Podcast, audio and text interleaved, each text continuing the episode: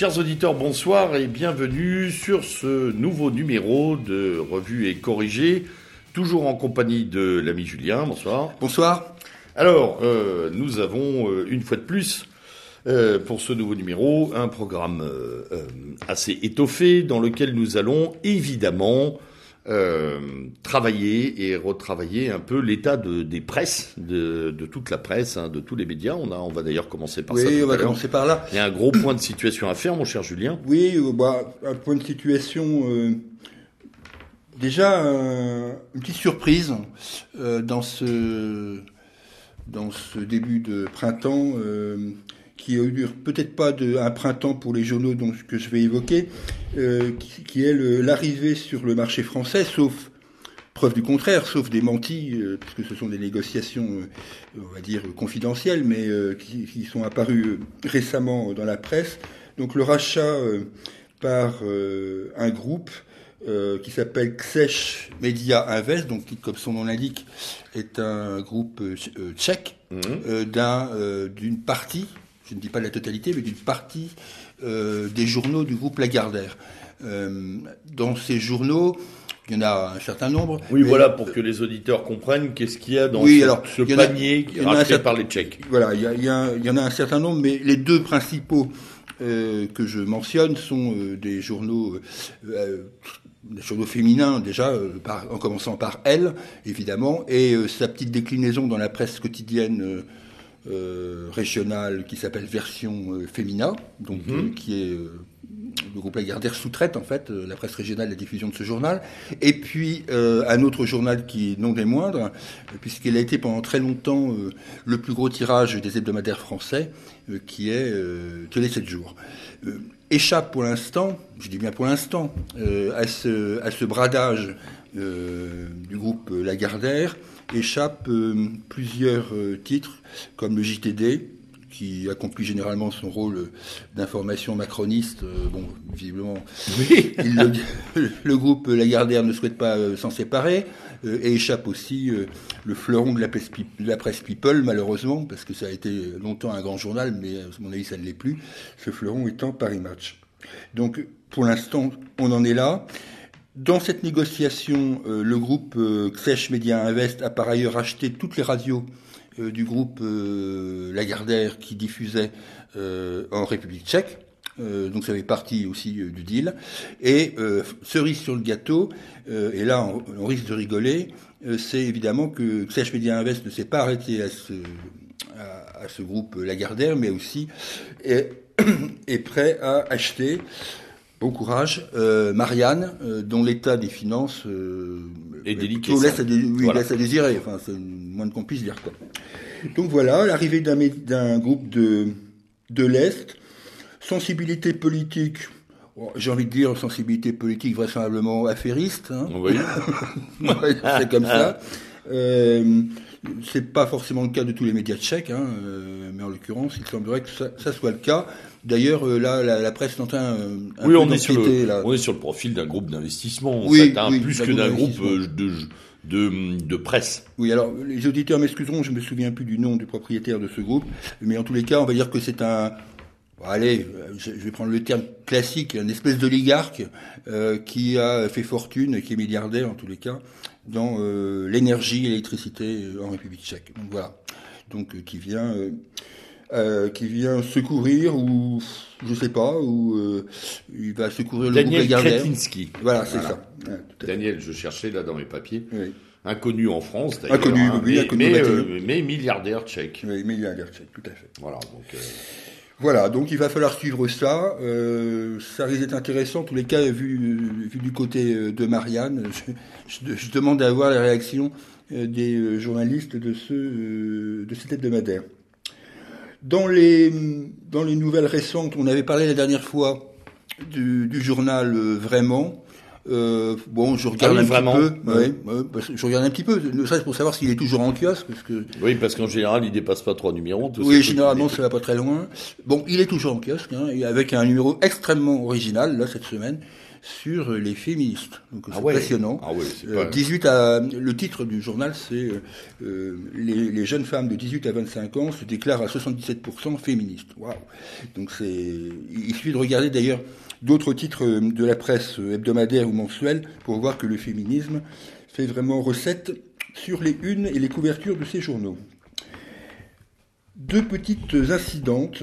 Euh, il a été euh, question, et ce- là on n'est pas exactement dans le journal papier, on est dans un, dans un compromis entre le, le papier euh, et, le, et le web, et surtout le web pour, pour le premier d'entre eux, l'arrivée sur euh, le marché de la presse Internet payante, qui va tenter de l'être plus ou moins, Ouais. d'un journal qui s'appelle AOC. Alors AOC, moi ça me parlait bien, parce que Bah, ça, ah, ça oui, me on, rappelle... aime, on aime bien la bonne chair, donc Oui, AOC, voilà, ça nous parle. quand même, ça nous parle, oui. Alors évidemment, quand on prend le, le- l'acronyme et qu'on le dissèque, c'est pas tout à fait ce qu'on pense, euh, toi et moi. Ça se boit pas. ça, ça se voit pas.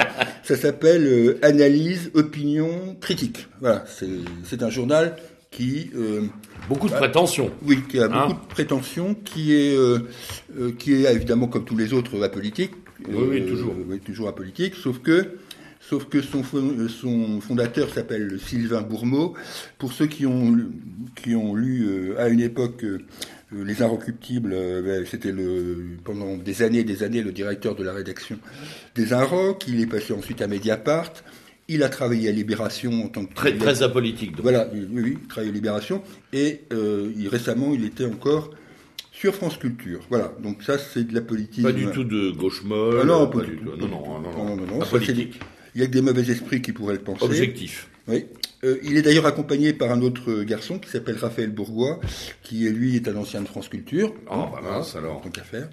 Et euh, pour compléter le tableau, euh, une, une jeune femme dont la notoriété à Libération m'avait échappé, mais enfin qui était journaliste à Libération, qui s'appelle Cécile Moscovitz. Donc voilà, c'est l'apolitisme à la sauce AOC. On va voir ce que ça va donner. Les abonnements, euh, vous pouvez vous abonner. Enfin, moi, personnellement, euh, ça, ça- ça commence déjà peu, assez mal. un peu de provocation ne nuit pas. Et, euh, et voilà, donc c'est AOC. Et dans, dans un registre assez voisin, mais plus papier, on nous présente aussi comme un journal très indépendant. Là, j'ai moins de moins d'éléments, mais je suis un peu sceptique. C'est donc Putsch, qui est lancé par Nicolas Vidal. Nicolas Vidal étant un ancien du Monde Magazine, euh, célèbre là aussi pour euh, sa neutralité. Oui, pour sa neutralité bienveillante. Sa neutralité bienveillante, voilà. Alors, qu'est-ce qu'ils pensent mettre dans Putsch? Parce que c'est quand même un titre. euh, Bah écoute, euh, je pense que ces journaux-là, que ce soit Putsch vraiment ou le défunt Hebdo, sont à peu près tous sur le même euh, logiciel, c'est-à-dire de faire, euh, ce que je ne peux pas leur contester d'ailleurs, euh, des articles assez longs, des articles de, de reportage. Il est vrai que euh, là, la une de, de, de Putsch sur, euh, sur Lambert, avec euh, Lambert Wilson m'a laissé un peu Ouais, je suis dessus. perplexe. oui Hein puisque la une de Push est, est consacrée au sémillant et adorable Pierre Berger, dont oui, nous savons qui était un personnage euh, dit Lambert Wilson romanesque. Oui, oui c'est ça, romanesque. si le oui. romanesque, ça consiste à être un sadomaso euh, à tendance pédophile, euh, effectivement, C'est une façon de voir le. on n'a oui. pas le même goût euh, du romanesque. hein. oui, le romanesque, Ça, on va être clair là-dessus tout de suite. Ah oui, ça c'est. Ah, voilà, c'est donc les nouveautés. Alors moi j'aime bien le sous-titrage de Putsch, hein, le journal franc-tireur. Hein, Ah oui, voilà. oui, bah ça. Bon, il manque plus que partisans et on Ouais, est il bon. manque plus de partisans, et on y est. et on y est. Ah, ah, la vache. Bon, souhaitons que le putsch soit manqué. hein. Avant de faire un petit périple euh, sur, euh, sur l'état des différents médias, je voudrais euh, juste dire un mot d'abord sur le média. Je, je rappelle quand même, et on l'avait évoqué euh, à ce micro, que Oui.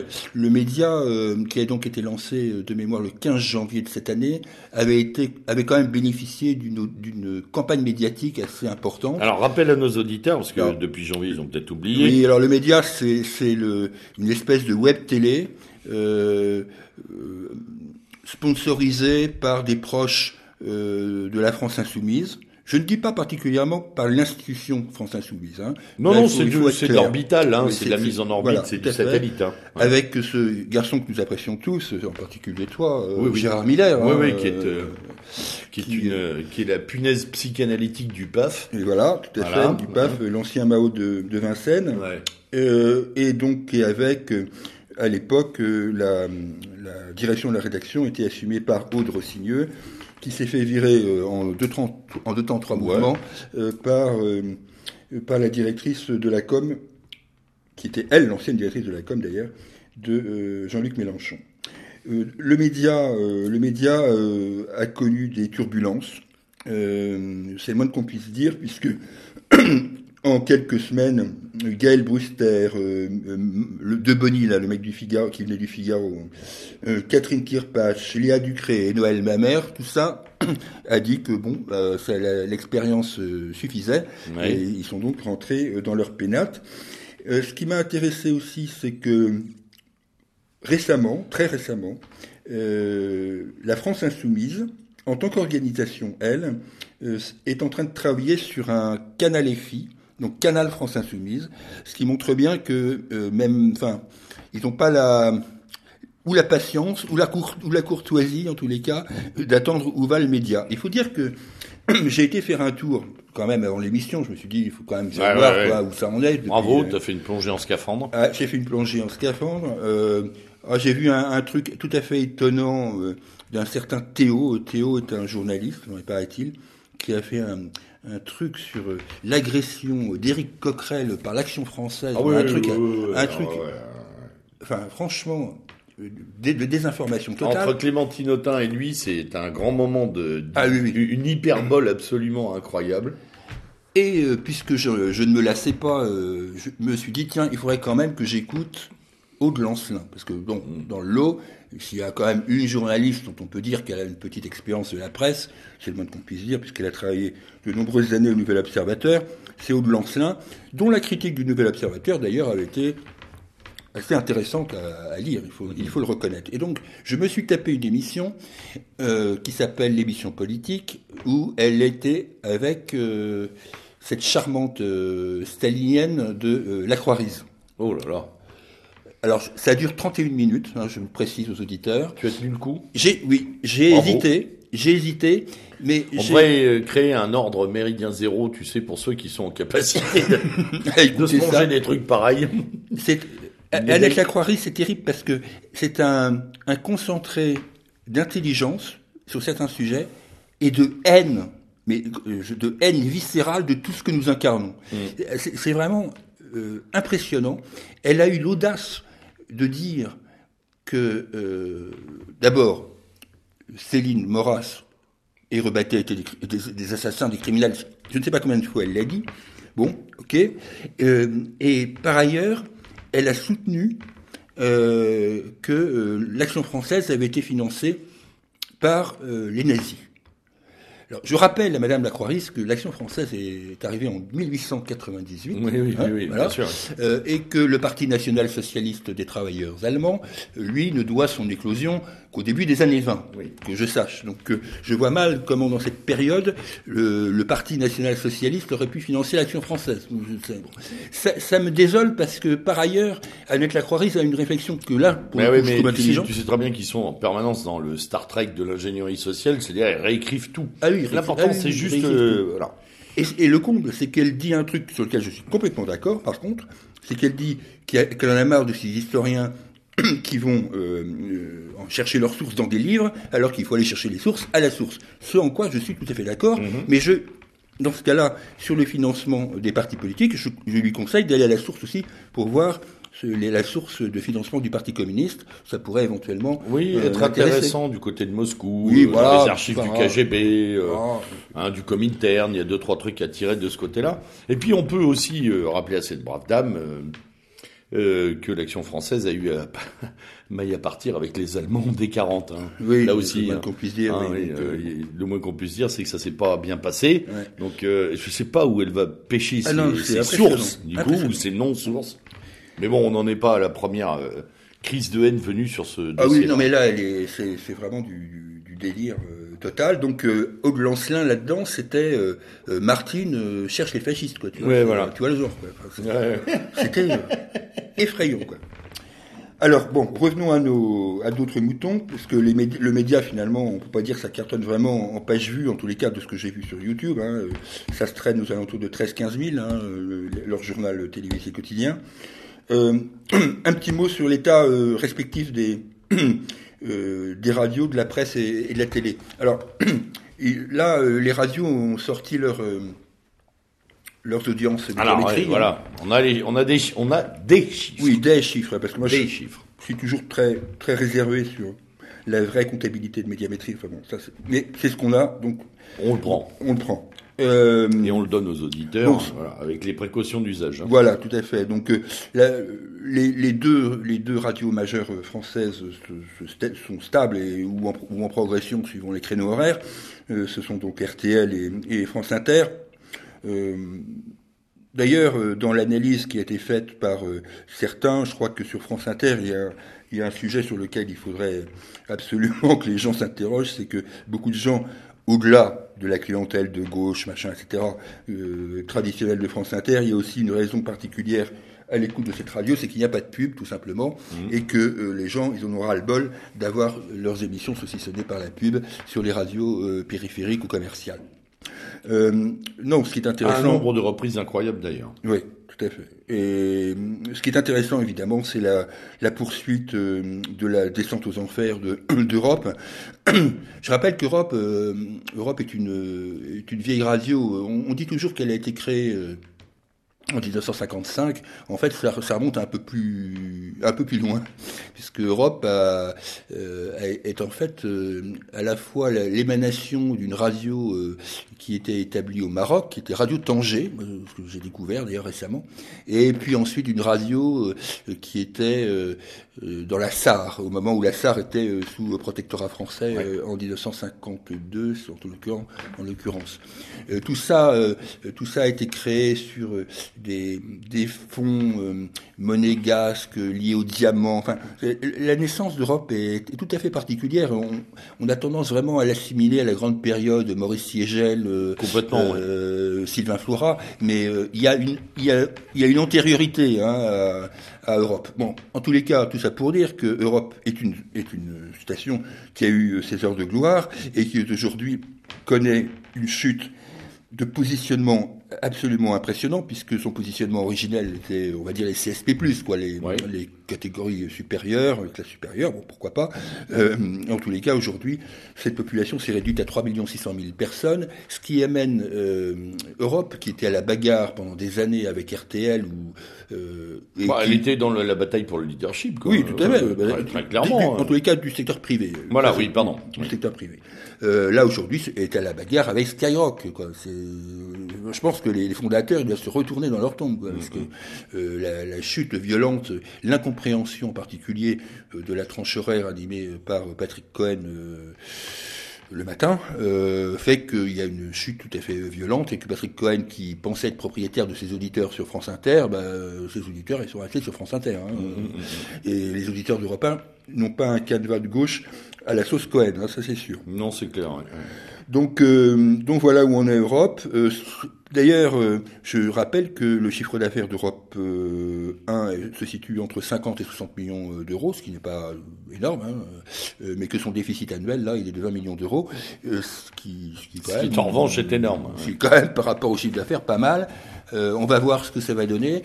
Je pense que euh, si Monsieur Lagardère, qui en est le propriétaire, se pose la question sur certains journaux, comme il l'a fait là avec Sèche Média Invest, peut-être qu'un jour il se posera aussi la question sur sa radio, parce que euh, on peut pas dire que ce soit d'une rentabilité exceptionnelle, même si effectivement il achète autre chose que de la rentabilité, et évidemment le pouvoir d'influence. Ah oui. Pour, pour ce qu'il en reste, en tous les cas, de l'influence. De l'influence, oui, parce que voilà, franchement, vu les chiffres, on peut dire que l'influence baisse. hein. Ah, c'est clair. Un petit mot euh, sur l'état de la presse. Alors, L'état de la presse, là aussi, je, relais euh, une chose qu'on a déjà dite, mais qui a été confirmée par euh, Charles Grave dans une euh, interview récente. Je suis pas toujours d'accord avec Charles Grave, qui est un peu trop libéral à mon goût, mais quand même, il n'a pas tort sur ce point, sur la problématique des aides à la presse euh, écrites. Euh, les aides à la presse écrites, il faut savoir quand même que euh, toute cette presse qui est financée par les Dassault, Pinot, Arnaud, etc., reçoit 80 euh, millions euh, d'euros par an de subventions. On a d'ailleurs les chiffres facilement, on peut les trouver sur ah Internet. Hein. on a les tableaux de distribution de ces 80 millions. oui, oui, mais alors elles oublient souvent tous, tous, les problèmes d'acheminement, de enfin il y a différentes choses qui ne sont pas dedans, tu sais, d'affranchissement, enfin, bien sûr. Il est certain que, euh, pour reprendre les propos que Francis Bergeron euh, tenait euh, dans Présent récemment, il est, exact que, par exemple, les subventions accordées à l'humanité sont en disproportion totale avec l'audience de l'humanité. Moi, je ne suis pas contre que la presse d'opinion soit financée, même si je suis contre que la presse qui appartient à des milliardaires le soit, ça par contre, ça, je suis contre. Mais la presse d'opinion ça ne me gêne pas. Mais là, il y a quand même une disproportion euh, totale, et, l'humanité, même avec ses financements, n'arrive pas à survivre, puisqu'ils sont en train de lancer là une souscription euh, auprès des militants de ce qu'il en reste, euh, des municipalités, de ce qu'il en reste. Je sais pas ce qui reste dans le Parti communiste. Hein. Ce qui reste dans le Parti communiste. quant à Libération, la chute se poursuit, hein, je console tout le monde. Libération qui était dans le dernier émission, j'avais mentionné le chiffre de 75 000 exemplaires. Euh, là, j'ai regardé les diffusions du mois de février, euh, qui sont des ce qu'on appelle des diffusions euh, mensuelles. là, ils sont tombés à 66 000 exemplaires, donc d'ici peu, la diffusion de Libération, bah, elle restera dans le 6e, 7e, 5e arrondissement de Paris. Quoi. Oui, c'est ça. C'est ça, à peu près. C'est pas la peine d'aller s'emmerder ailleurs. C'est fini en tir pour chat dans les beaux quartiers. donc voilà, l'état de la presse, ça continue son petit chemin sur l'amoindrissement général de ces, de, ces, de ces diffusions et accessoirement de ces ressources, parce que les ressources publicitaires n'ont pas l'air très très brillantes. Et on conclut avec la télé. Alors on conclut avec la, télé par, Alors, oui.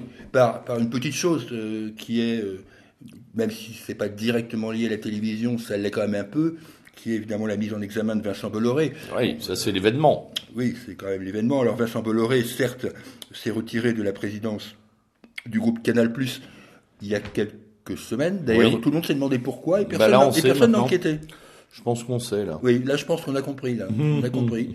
Euh, donc, donc euh, vous savez sans doute pour cette affaire de, de pot de vin, on va dire comme ça. Ouais, ouais. En Guinée au Togo. De, de, de, tractation auprès des pouvoirs pour euh, obtenir des marchés face à des concurrents. Enfin, voilà. Oui, voilà. le train-train habituel du groupe Bolloré. Voilà, hein, comme d'hab, hein, c'est pas nouveau en Afrique. Donc euh, voilà, donc au moment où on parle, euh, Vincent Bolloré est toujours en garde à vue. Bon, je pense qu'au moment où c'est lui, lui et d'ailleurs euh, quatre ou cinq autres. oui, oui, pas tout seul. Hein, cadres dirigeants du groupe. Hein, voilà, il, y a, un cadre, il y a un petit wagon là. Hein. Dont un cadre important du groupe Avas. oui. Tout à fait. Oui, oui. non, non, il n'est pas tout seul. Hein, il est en bonne compagnie. donc la télé, bah, la télé poursuit elle aussi son amoindrissement on, le sent très très bien à la lecture des audiences euh, euh, de TF1 en particulier, qui, euh, qui, rame. Enfin, j'ai l'impression que TF1 rame, quoi. parfois, à des endroits où on l'attend pas, dans des dans ce qu'on appelle le, prime time, où TF1 est ballotté un coup par France 3, avec son Il faut le faire, capitaine Marlowe. Il faut le faire, hein, ballotté par France 3. Il y a 20 ans, on aurait ri d'une telle idée. Hein. Ah oui, oui, c'était même inconcevable. Et, et dans l'Access Prime Time, donc avant le journal de 20 heures, euh, on voit, euh, euh, je sais pas une passion particulière pour Naïve, enfin, la France 2 devant TF1, et souvent France 3 aussi, avec évidemment ses journaux régionaux et son journal national. Mm. Et, TF1 semble ne pas réagir. Enfin, ça, ça, me paraît impressionnant. Quoi, comme, donc voilà, euh, je pense qu'un jour il se passera quelque chose du côté du groupe Bouygues et de TF1, on verra. Donc voilà, c'était un petit, euh, un petit clin d'œil à nos, à nos trois, euh, médias, trois types de médias, après avoir évoqué les quelques bribes d'Internet version AOC. Ouais. Alors on va passer, bah, on va passer à l'international, puisqu'on a quand même pas mal de choses à traiter à l'international.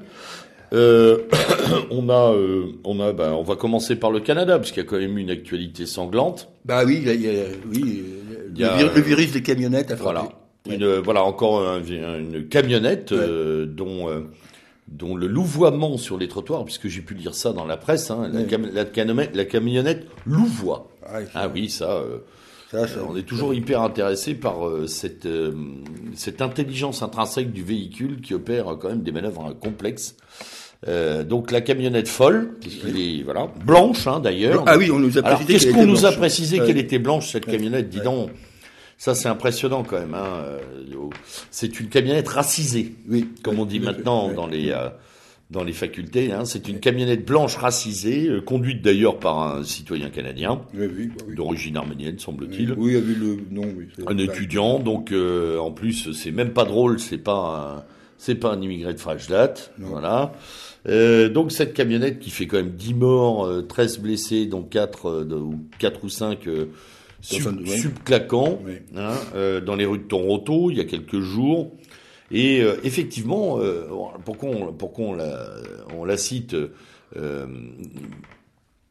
alors moi, moi, ma première analyse, c'est que quand même nos amis barbus ont donné des idées à tout le monde, hein, parce mmh. que maintenant on peut louer une camionnette et puis euh, se faire son petit massacre euh, personnel. Et puis ensuite, effectivement, parce que elle, encore une fois, on a eu un traitement absolument satellisant de la presse. Mmh. Hein, euh, cette camionnette douée de vie, folle, qui qui emprunte les trottoirs, qui tue des gens.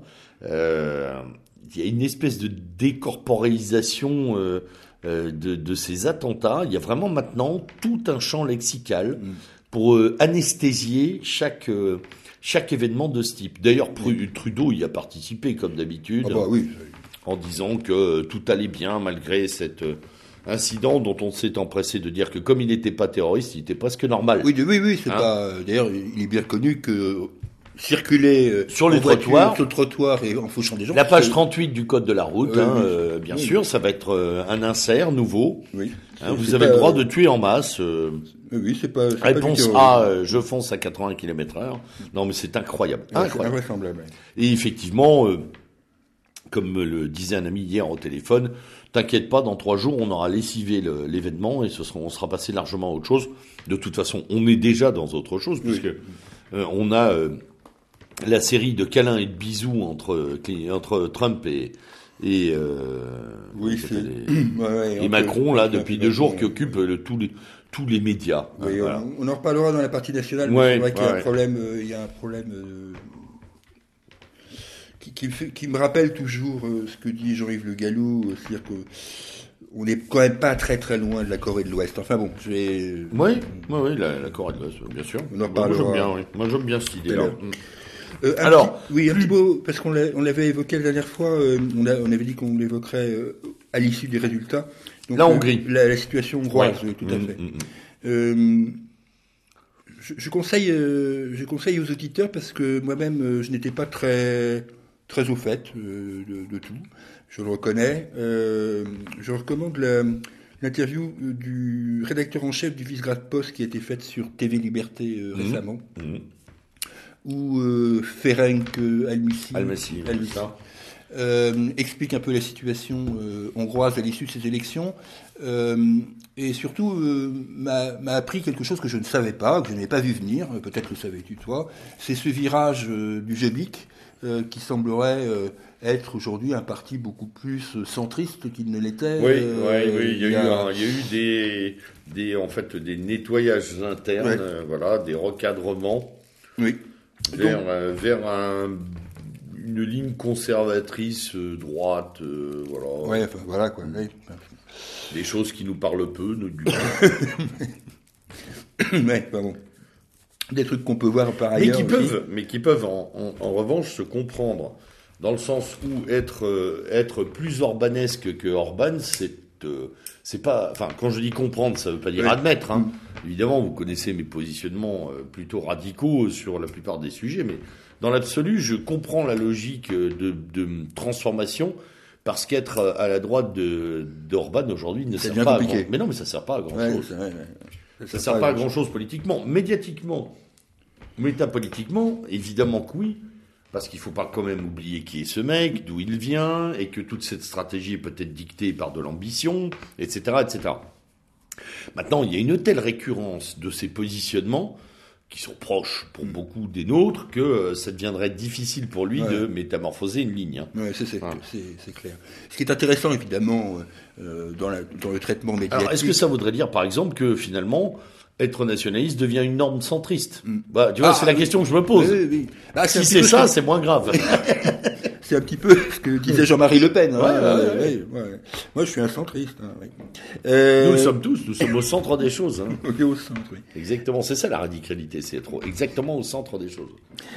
En tout cas, ce qui est intéressant, évidemment, c'est le traitement de la presse sur ce sujet. Ah bah oui, puisque là, euh, là... Dans, euh, enfin, dans l'immédiat, euh, Hervé Grandchamp et Jean-Yves Le Gallou avaient eu beau jeu de, de rappeler euh, les articles euh, du Figaro antérieurs à, aux élections hongroises où la jeune femme correspondante en Hongrie pronostiquait la défaite d'Orban hein, jusqu'au samedi, la veille des élections. Et, et n'a même pas. Mais plus, fort que la météo, plus fort que la météo, la météo journaliste ah sur les élections. Vraiment. Et même depuis le Brexit, on sait qu'ils sont forts. Même dans la journée, elle tweetait en disant euh, oui, euh, euh, il y a un surcroît de participation, ce qui est vrai, puisqu'il y a une très grosse participation, très forte, plus de 70%, enfin ce qui est pour la Hongrie très fort.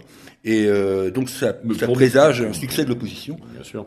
bilan des courses, 50% des voix directement pour le Fidesz, plus quand même quoi qu'on pense, quoi qu'on dise, 19% si ma mémoire est bonne pour le. Vraiment, l'affaire est claire. Et c'est intéressant parce que, euh, en fait, euh, quand on, dans l'analyse journalistique, ce qu'on voit bien, c'est que euh, cette, cette jeune femme reflète tout à fait euh, euh, ce qui se passe euh, dans d'autres élections, dans d'autres pays. C'est-à-dire qu'en fait, pour elle, la Hongrie, c'est Budapest. Le problème, c'est que c'est pas ça.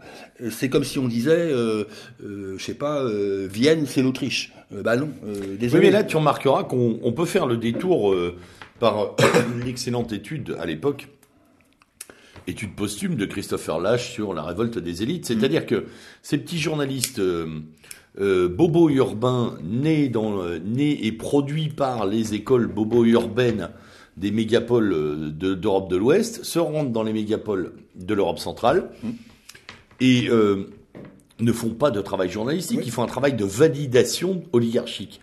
Donc en fait, ils disent tiens, on est tous pareils là où on est, et sans voir que bah, 70% du corps électoral en Hongrie a voté à droite. Ah oui, Et, pour une droite largement conservatrice, et notamment sur des positionnements européens très intéressants de refondation, d'alter Europe, etc., etc. Bon. Elle ne veut pas le voir, mais surtout, je crois qu'elle ne peut pas le voir. je crois qu'elle peut pas. Euh, psychologiquement parlant, parce que ces gens-là ne rencontrent jamais les populations.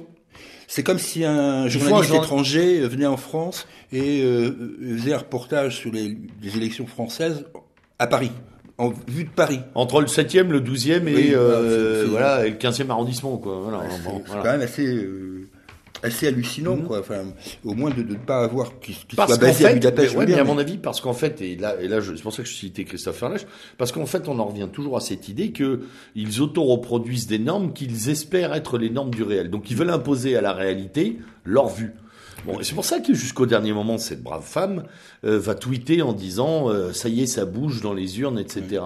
Sans voir. Souviens-toi, on a eu les mêmes. Euh, les mêmes constats sur les élections autrichiennes, mmh. les trois quatre dernières élections autrichiennes importantes, législatives, présidentielles, où à chaque fois on nous refait le coup, viennent, viennent libérés, viennent démocrates, viennent cosmopolites, et puis après il y a des régions entières qui votent pour euh, la droite nationaliste euh, ou euh, la droite conservatrice autrichienne. Et là, personne l'a vu. La démonstration éclatante avait été aussi dans le cas du Brexit, où oui, complètement. là, ils étaient à Londres, bah, ils oubliaient qu'il y avait Birmingham, Manchester. Mais même l'élection de Trump. Hein, on avait rappelé, on avait rappelé à ce micro le travail d'un Michael Moore qui lui avait passé un mois et demi à sillonner les routes des États-Unis. Il était revenu, il avait fait une conférence, il avait dit attention, vous allez avoir des surprises. Hmm. Euh, rire, rire euh, hautain et moqueur de la presse américaine, new-yorkaise et autres, et puis nuit de folie. D'ailleurs, euh, il y en a un autre dans un autre registre qui avait eu à peu près le même sentiment et qui est, lui est français, qui est André Berkoff, qui avait, qui avait suivi la campagne de Trump et qui avait écrit ce livre sur Trump avant les élections, parce qu'il avait été tout simplement voir ce qui se passait dans l'Amérique profonde, dans, les meetings de Trump. Alors, qu'est-ce que ça nous dit aussi que dans les écoles de journalisme, On est en train d'appuyer la formation sur de la remontée euh, web de tendance et plus sur l'investigation de terrain. Mm. Les mecs se déplacent plus, c'est tout, donc ils font plus de journalisme du tout. sans compter d'ailleurs, euh, puisqu'on parlait de, de faire un calmassi, euh, sans compter d'ailleurs euh, la falsification, par exemple, par la Villardière dans son reportage sur la Hongrie, la falsification de tout ce qui a été montré, démontré. Finalement, la Hongrie, c'était un grand camp de concentration avec des paranazis. Euh, bah, pas de bol, mec, euh, c'est absolument pas ça qui se passe, quoi. Bah, Comme pour la Pologne, d'ailleurs. T'anticipes un peu, d'ailleurs, sur mes coups de cœur de tout à l'heure, parce que euh, je conseille vraiment euh, à, nos, à nos lecteurs d'aller sur Visegrad Post et de lire, effectivement. Bon, on en parlera. Cette, cette lettre, cette lettre, longue lettre de, du, rédacteur en chef de Visegrad Post à, de la Villardière, qui, bon, de la Villardière a pu avoir, à, à, certains égards, parfois du courage, faut pas le nier, mais sur ce sujet-là, il a vraiment planté tout le monde, quoi. Et là, encore une fois, on tombe, on tombe sur quelque chose qui est, euh, qui est, même dans nos courants de pensée, est devenu une erreur systémique, à savoir que c'est pas parce qu'un mec de temps en temps a un éclair de lucidité qu'il faut euh, en faire un allié. Et il, il, ne reçoit pas un saut de confiance parce qu'à un moment, il, s'en prend à trois euh, racailles sur une dalle en disant je suis chez moi. Bon, euh, sa, conception du chez moi n'est pas la nôtre et sa conception de ce que nous devrions en faire n'est pas la nôtre non plus. Il faut raison garder là-dessus. Il faut surtout être très précautionneux. L'analyse de cette journaliste sur la Hongrie en est un exemple patent. Si on l'écoute elle, la Hongrie est, euh, social-démocrate demain matin. C'est pas du tout ce qui s'est passé. Il y a eu un vote euh, raz-de-marée de confiance pour la politique menée jusqu'alors. Un petit mot. Alors après la Hongrie. Oui, un petit mot sur les Pays-Bas ah, parce que là, on n'en parle jamais. En oui, on n'en parle jamais. Euh, et là, vraiment, je pense que là, ils ont fait très très fort. Parce que c'est quand même euh, les Pays-Bas, c'est quand même une matrice de la déliquescence européenne permanente. Ah oui, eux, généralement, Avec les Suédois, ils ont un coup d'avance. Avec les Suédois, c'est parmi les, les, deux pays euh, tête de pont de de la, de la plongée euh, dans, dans l'après-politique, dans, voilà, dans la dissolution totale. Oui, et donc la dissolution totale du peuple maintenant, puisqu'ils ont décidé euh, bah, purement et simplement d'interdire, je ne vois pas d'autres termes, euh, les consultations référendaires. Voilà, il n'y a plus, voilà. voilà. Comme ça, moi, c'est simple. Alors, c'est un événement majeur, c'est un événement fondateur. Nous l'avions, si tu t'en souviens bien, mon cher Julien, nous l'avions je ne veux pas nous en donner les lauriers, mais nous l'avions prophétisé en quelque sorte après le Brexit. Hmm. Quand nous avions analysé euh, euh, la, la, la, haine et la violence des propos oligarchiques tenus par euh, euh les, la, la gentry bruxelloise et tous ces et tous ces euh, Georges Soros, Attali et compagnie qui avaient dit que finalement le référendum était une arme fasciste. Hmm. Hmm. Et certains, je me souviens d'une députée européenne euh, du Parti social-démocrate allemand qui avait dit attention, euh, il faut faire attention, le référendum c'est une arme dangereuse, etc. Oui, le danger du référendum, c'est qu'on donne la parole au peuple. C'est mm. ça le problème. Hein. Dans l'illusion démocratique, on nous dit à un moment, vous pouvez dire ce que vous pensez. Et quand euh, on pense pas bien, ben, on est très malheureusement mauvaisement surpris dans les oligarchies. Donc là, pourquoi je dis que c'est important de le noter? Parce que c'est le premier pays, finalement, qui déclare sans passer définitivement. Et que ça a été voté donc par les députés euh, à une courte majorité, mais peu importe. Euh, oui, mais là sans référendum d'ailleurs. Il n'y a pas eu de référendum pour interdire les référendums. Il n'y a pas de référendum. ça aurait été un bon moment ça. Les dernières claques référendaires que sont pris les gouvernements hollandais n'ont pas suffi, ou en tous les cas aussi ont suffi à exacerber cette haine du peuple. Et je, je rappelle que d'autres que cette idée-là, à mon avis, va faire, euh, va faire des petits. Oui, d'ailleurs, elle a été euh, assez peu commentée dans la presse française, ce qui laisse penser qu'il faut mieux pas trop en parler, parce que ça pourrait nous tomber dessus un de jours. Sûr. Euh, bon. Dans un registre très rapide, euh, on n'a pas beaucoup de nouvelles du front italien, sauf que les consultations de M. Mattarella, donc le président euh, de la République, continue, mais que ça n'aboutit pas. On peut, Et, et, là, je pense que les Italiens se trouvent vraiment orphelins de leur vote. Hein. Mmh. Littéralement orphelins de leur vote. Et ça, on en parle très très bien. Je crois avoir vu un article il y a, il y a 48 heures qui disait justement que euh, un, je sais plus, presse écrite, mais je ne sais plus quel titre, donc je dirais pas de bêtises, qui disait qu'effectivement, il commence à y avoir un sentiment de, de complet, de complet inachèvement, de de, chaos technique euh, après ces élections dans, le, dans, dans la population italienne. Quand, quand, on avait évoqué le, sujet la dernière fois, euh, j'avais soulevé l'idée euh, d'un gouvernement technique en, en, ne voulant pas y croire, mais j'ai peur malheureusement que, bah, que ce soit la, solution de compromis, ce qui est toujours une mauvaise solution d'ailleurs.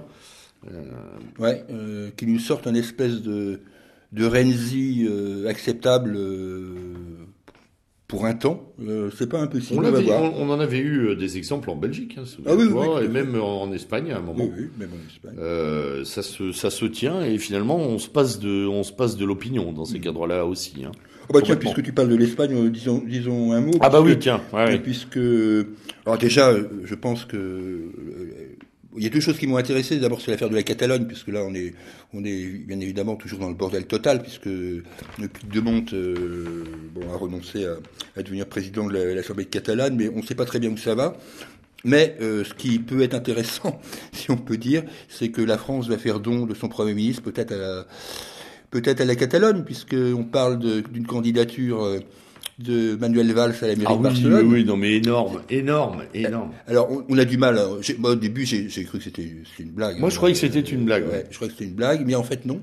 Euh, puisque le parti de centre droit euh, euh, catalan opposé à l'indépendance catalane, donc Ciudadanos, lui a officiellement demandé de présenter sa candidature et que, eh bien, j'ai beau écouter, j'ai pas eu encore de démenti de la part de Manuel Valls qui revient justement d'ailleurs euh, d'une petite euh, période de, estivale, enfin printanière. petite virée printanière. Euh, petite virée printanière à Barcelone. Donc, ouais, qui ressemble fort à une espèce de, de, de prise de température. Hein, ouais, oui, ça ressemble un peu à ça. voir s'il ne fout pas les pieds dans un endroit un peu difficile, parce que faut quand même rappeler que la mairie de Barcelone aujourd'hui est tenue par les indépendantistes catalans, et que le, poids, le poids des indépendantistes catalans à Barcelone est très important. Donc, euh, si, moi, je pense que bah, euh, il irait éventuellement s'il est sûr de. Enfin, j'allais dire s'il est sûr de gagner, peut-être pas, mais au moins sûr de faire un bon score, quoi, mmh, parce que mmh, mmh, ce qui est pas, ce qui est pas gagné. Hein, non, non, c'est pas, pas gagné. Bon, évidemment, nous, ça aurait l'avantage de nous débarrasser ah, de manière. Oui, oui, oui, mais alors pour eux, les pauvres. Pour eux, les pauvres, oui, évidemment, c'est pas ah, terrible. Je n'ai pas, pas, une haine particulière contre les Catalans. Je leur souhaite pas quand même d'avoir ah, un valse.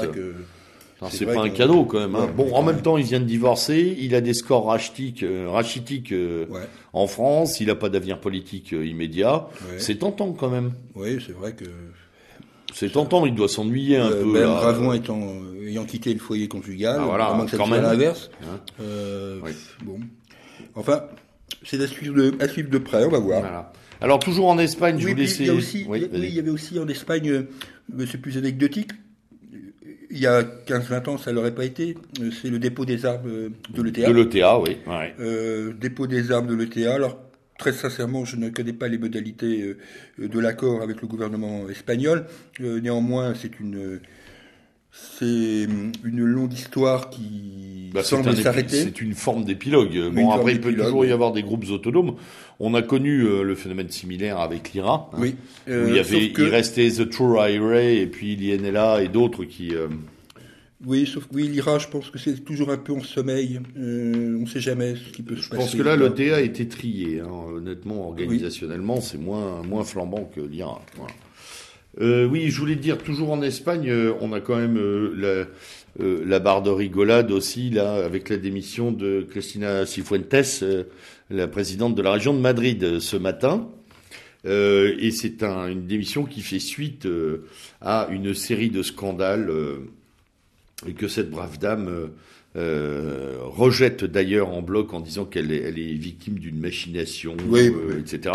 Bon, elle a quand même été mise en accusation pour présentation et obtention frauduleuse d'un master euh, dont elle aurait euh, effectivement euh, payé le diplôme.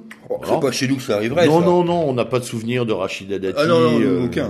Hein, par exemple, je me rappelle Machination. Pas, Rachida Dati avec un faux diplôme en droit. Enfin bref. et puis surtout, elle s'est fait attraper en 2011 avec 40 euros de produits cosmétiques qu'elle avait volés dans un supermarché, ce qui est quand même là aussi, ce qui est aussi sur le plan de la morale et de l'éthique parfaitement euh, cohérent avec un destin politique national. Voilà, donc euh, euh, nos amis espagnols sont à peu près logés à la même enseigne en termes de qualité de dirigeant. Voilà, c'est presque devenu quelque chose de l'ordre de la normalité, de la rigolade, mais c'est quand même extrêmement grave. Voilà, à chaque fois que ça se passe, c'est extrêmement grave. entre ça, les affaires de mœurs, l'argent sale, les comptes à l'étranger, la pédophilie Euh, c'est, enfin, on est vraiment dans une espèce de, d'oligarchie qui, euh, qui est complètement décomposée, dont on peine d'ailleurs à comprendre comment elle se maintient devant les peuples. Mais bon, euh, elle a réussi, à mon avis, à endormir les peuples. Voilà. Oui, pour l'instant, ça marche. Pour l'instant, c'est étonnant, mais ça marche. Enfin, de temps en temps, ça tombe, comme on avait vu. euh, On a pu le voir en Arménie, d'ailleurs, hein, Oui. avec euh, la démission du. Tiens, on en reparlera tout à l'heure de l'Arménie, mais justement, vas-y, continue Oui, d'abord, parce que je crois qu'on avait des choses à dire hein, euh, sur la Turquie avant Oui, l'Arménie. oui, je vais pas mettre la Turquie à côté de l'Arménie dans. Non, la Turquie, on va la mettre Dans à côté notre de la propos, Grèce. voilà, mais parce que On va toute cette zone est quand même assez flambante. Oui, ça, ça... Hein, hein. Oui, bah, l'affaire turque, euh, l'affaire turque, j'avoue que je suis, enfin, je pense que je suis pas le seul, turc, comme on dit. je suis pas le seul euh, à y perdre mon turc parce que, Ouais. euh, franchement, euh, les, les oscillations diverses et variées, euh, les louvoiements, Elle est bonne. de, de Erdogan laissent assez pantois. Euh, Oui, lui, c'est une vraie camionnette. Hein. Ah oui, lui, Ouais. c'est une camionnette, lui. Pas blanche, mais une Oui, vraie là, camionnette quand même. hein. Je ne sais pas si les Américains, en l'occurrence l'OTAN, va lui rappeler le, le code de la route, mais euh, là, euh, il y a quand même des trucs un peu bizarres. Euh, On a vraiment du mal à suivre, Ah oui, euh, parce à que là- suivre son, sa. Bah, en tout cas, ce qu'on pourrait imaginer être une stratégie politique. Oui. À l'international comme euh, au régional. oui, c'est pour ça que je ne reproche pas trop à la presse. euh, Non, là, par contre, tout le monde là, est parce que vraiment, euh, j'ai beau fouiner, j'arrive pas à comprendre comment un pays de l'OTAN euh, peut commander euh, des armes euh, S-400 en l'occurrence Ouais. à la Russie. Je ne suis pas du tout un spécialiste des choses militaires, donc, mais compte tenu de, des rapports qui existent aujourd'hui euh, depuis de longues années entre euh, le complexe militaro-industriel américain et le complexe militaro-industriel russe, euh, j'ai du mal à imaginer qu'un membre de l'OTAN puisse se fournir en Russie. Ça, ça m'échappe. Je pense que d'ailleurs, ça, n'échappe évidemment pas aux analystes politiques américains. Et je, vois mal comment tout ça va tourner. Je- honnêtement, j'en sais rien. Je sais pas. Euh, sans oublier, bien évidemment, les compromissions diverses et variées euh, du gouvernement Erdogan par rapport aux populations kurdes euh, et ce nord de la Syrie qui, qui est l'objet de toutes les pénétrations de l'armée turque. Violente, d'ailleurs, Violente, hein, parce que euh, et et dans ce con- conflit général en Syrie, j'avoue que je, je peine à comprendre comment cet État turc qui a financé en grande partie euh, euh, Daesh au moment en particulier des exportations et de pétrole, puis surtout, ouais, qui lui a permis de commercer pendant des de années. hein, oui. voilà. comment aujourd'hui euh, euh, arrive à se mettre autour d'une table à Astana pour régler le conflit syrien euh, avec la Russie? Enfin, tout ça me, enfin, j'avoue que là, je, j'en perds mon C'est incroyable. D'ailleurs, on, on attend, on attend toujours un mot de Trump sur cette Turquie. hein. Ah oui, oui, oui. Là, Oui, tu, tu- tu remarqueras que le silence américain est absolument abyssal, ouais.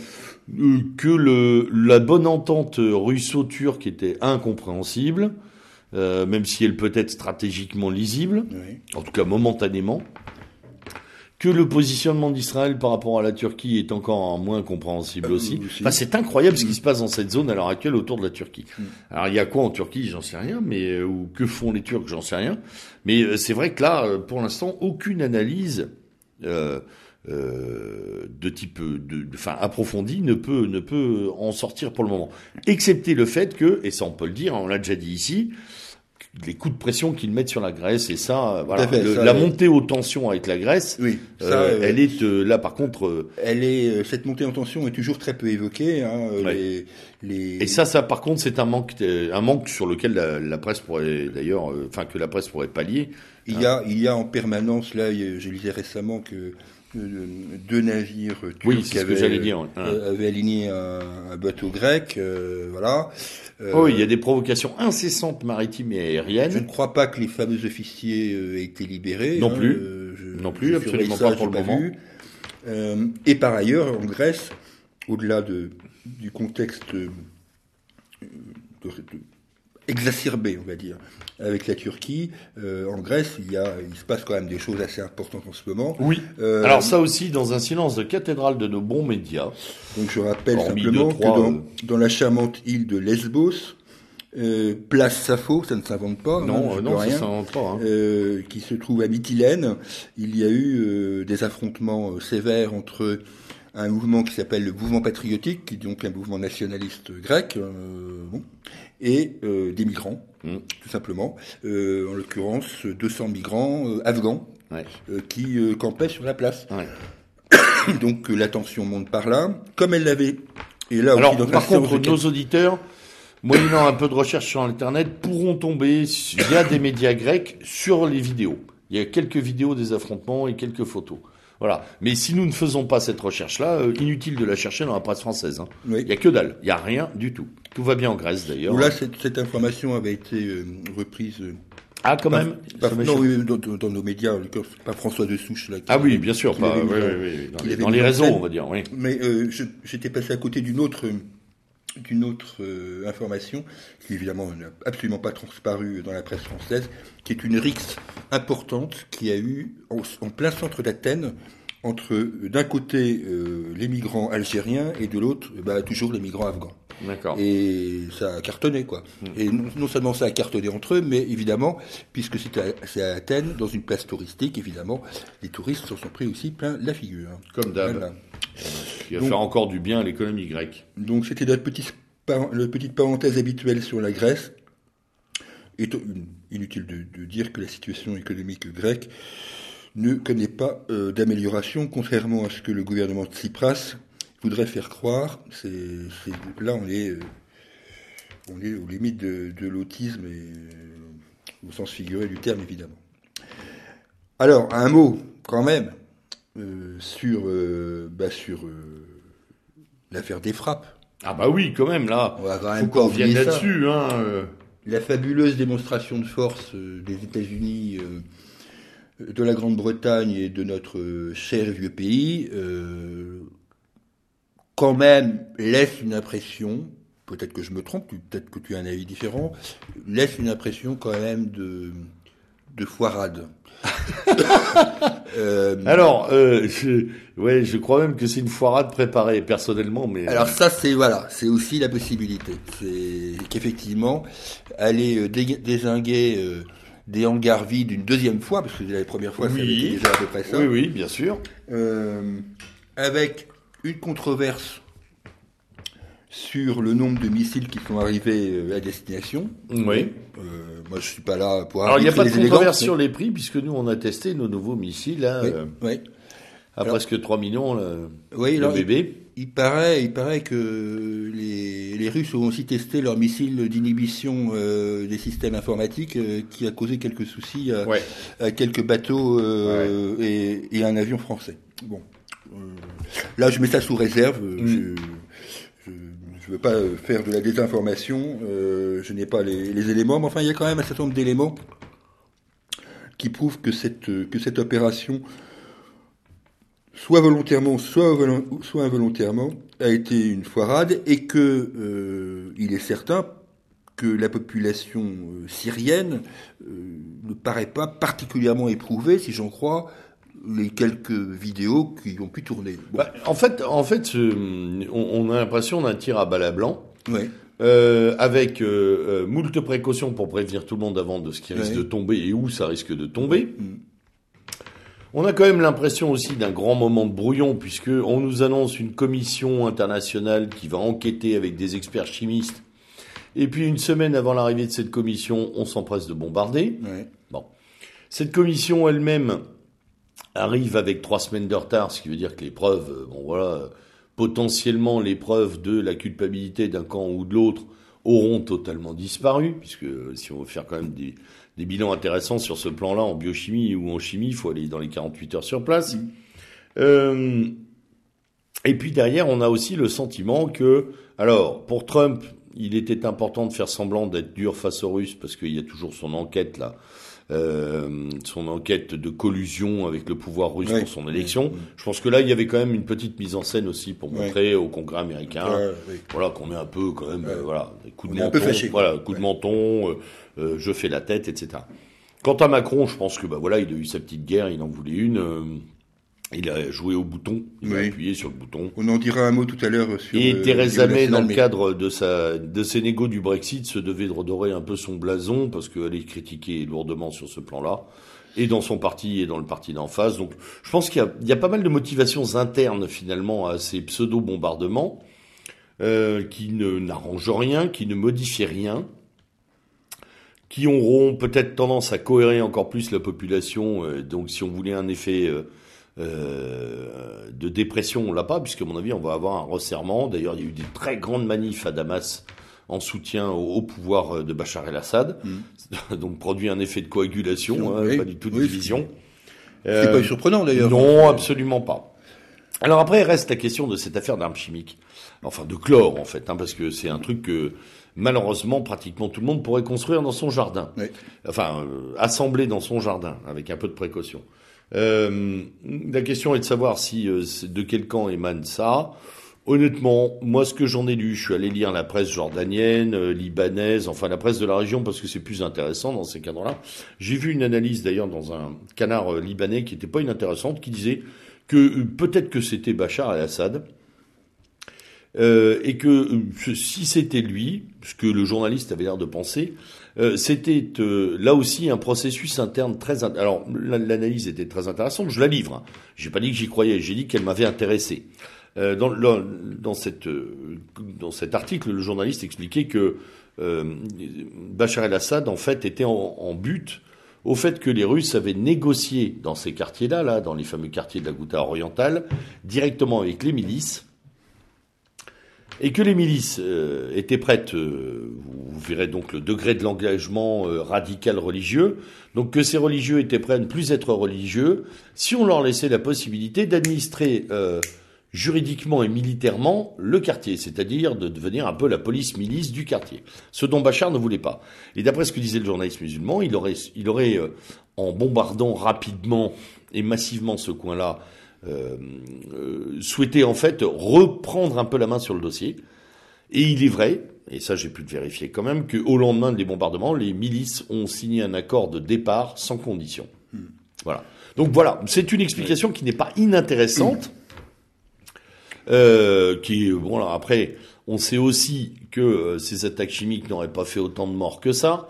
Euh, on sait qu'un nombre incroyable de vidéos étaient bidonnées. euh, on a pu d'ailleurs s'en rendre compte avec des gens qu'on on disait morts et qui bougeaient sous les draps, avec des gamins qui ont jeté de l'eau dans la figure en disant euh, ça y est il a de la il, y a du chlore alors que le gosse il avait été amené cinq minutes avant devant la caméra, enfin etc. Donc s'il y a une assurance sur cette histoire de de euh, bombardement chimique et frappe de répression, c'est qu'en fait tout est bidon. Voilà. En tous les cas, euh, moi je trouve que la presse française, puisque c'est notre sujet, euh, n'a pas vraiment euh, fait son travail là encore. euh, Comme d'hab, mais minimum, minimum, hein, je dirais, de questionnement. Euh, sur elle a juste sujet. ouvert le- Moi, la boîte à pleurs. Moi, personnellement, je pense que je ne vois pas l'intérêt de Bachar al-Assad de faire ça alors qu'il avait libéré 95% de la Ghouta au moment des faits. Bon, Ce que je te dis, c'est ce que disait le journal, le, Voilà. le journal libanais, c'est peut-être simplement circonstancié dans des trucs internes. Et encore, et à la limite, ah, j'avoue que... est-ce que ça nécessite des frappes euh, Voilà, enfin, tu Ouais. vois, c'est tout ça me paraît complètement euh, sur, hyper surfait en fait. Comme euh, euh, on se, de- on, on était tout proche d'un règlement. Les affaires étaient en train de, il faut être le, le- il faut quand même le dire, des hommes d'affaires étaient déjà présents à Damas ces derniers mois. On recommençait à chiffrer le marché faramineusement rentable de la reconstruction. Bon. Donc tout le monde avait intérêt, Américains compris, Français compris, à pas trop chatouiller la zone, parce que derrière, bah, il y a Bouygues, euh, il y a Vivendi, euh, il y a les grands géants euh, Tishman du BTP, euh, il y a tout le monde, quoi. Tout le monde a envie de prendre des millions. Ouais, ouais, je pense que les Français auront du mal. Enfin, moi, c'est... À nous, on s'est quand même bien abîmé là sur Oui, là, ces affaires-là. hein. Hein. Les Américains, je pense qu'ils font la politique du pire, mais nous, on s'est vraiment bien abîmé. Voilà. Je pense que les Américains peuvent se le permettre, nous... euh, Non, Exactement, c'est exactement ça. Et euh, l'air ravi de Macron Ouais. et Oui, cache à mon avis une, là, oui. une première très grosse erreur stratégique. Et puisqu'on est dans les gaz, puisque visiblement en ce moment, euh, c'est voilà, Ouais, les gaz, euh, c'est les gaz en Syrie, et c'était aussi les gaz avec Monsieur Skripal euh, à Salisbury.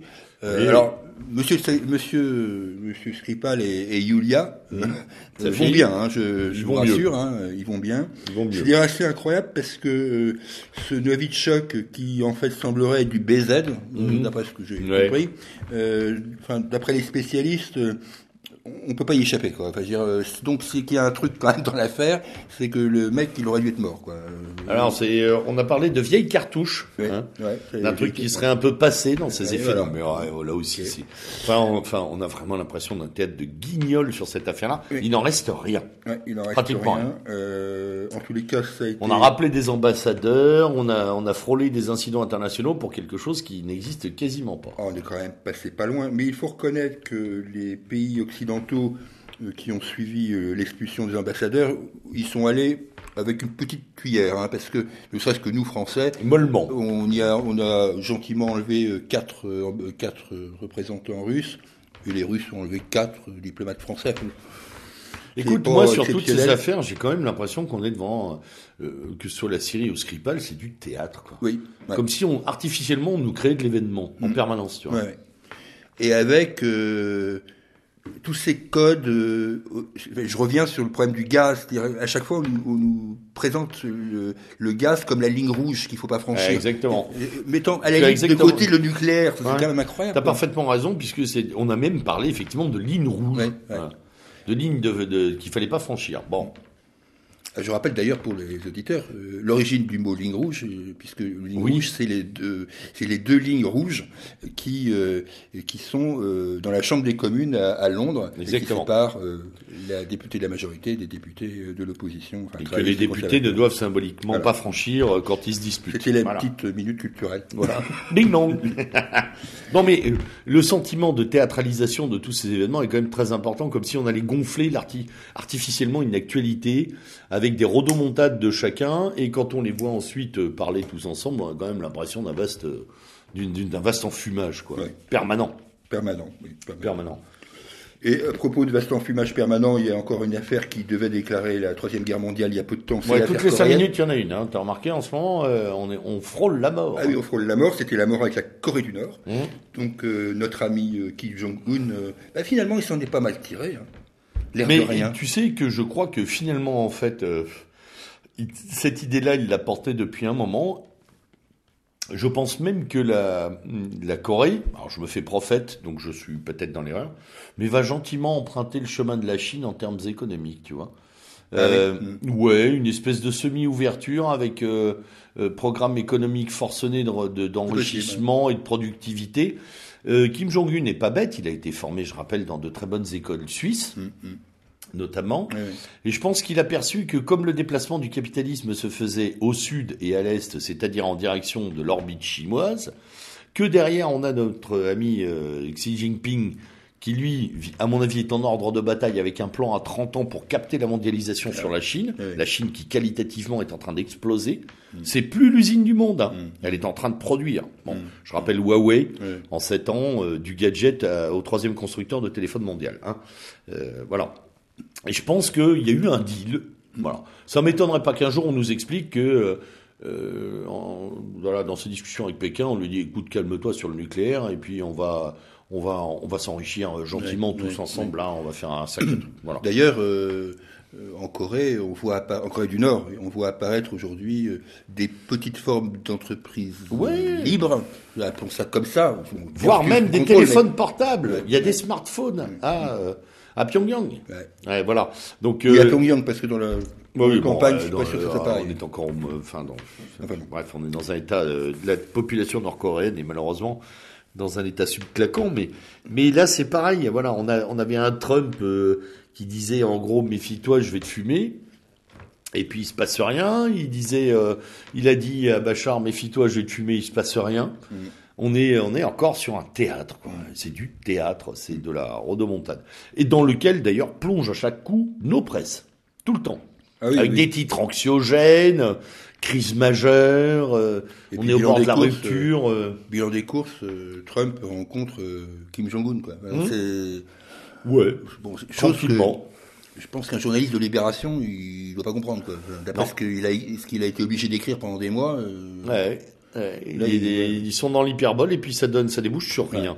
Il y, a, il y a vraiment ces cycles en ce moment dans la presse qui sont assez étonnants et qui passent du coup sous silence des nouvelles importantes hum, hum. euh, ou même des changements de stratégie très importants. J'ai un un petit mot à dire sur l'Arménie, hein, Oui. notamment donc avec la démission du euh, forcée du président. Alors je Circassian, Circassian, je, je, me souviens plus de son nom. euh, euh, je euh, de- devant des manifs monstres d'ailleurs, hein, 100 000 personnes dans les rues d'Erevan, c'est pas rien. Euh, euh, donc euh, il est accusé de corruption, il est accusé de d'avoir voulu se maintenir artificiellement au pouvoir en modifiant la constitution, et finalement il s'en va. Hum. Alors moi, ce qui m'a fondamentalement surpris euh, dans l'affaire arménienne, c'est le positionnement de Moscou et du Kremlin, Mhm. qui a dit nous suivons attentivement la situation par, par la voix de la porte-parole du ministère des Affaires étrangères, mais ceci est une affaire intérieure arménienne. Alors là, navré, mais mon tropisme ukrainien euh, me saute un peu à la gueule. Mhm. C'est exactement la même chose qui s'est produit à, à Kiev avec quand ils ont foutu dehors Yanukovych. Et il n'y a pas eu du tout la même réaction. Alors, est-ce qu'il y a une évolution du pouvoir euh, moscovite sur ce plan-là? Est-ce qu'il y a la volonté de ne pas déstabiliser euh, l'allié arménien, qui est un allié fondamental dans la zone?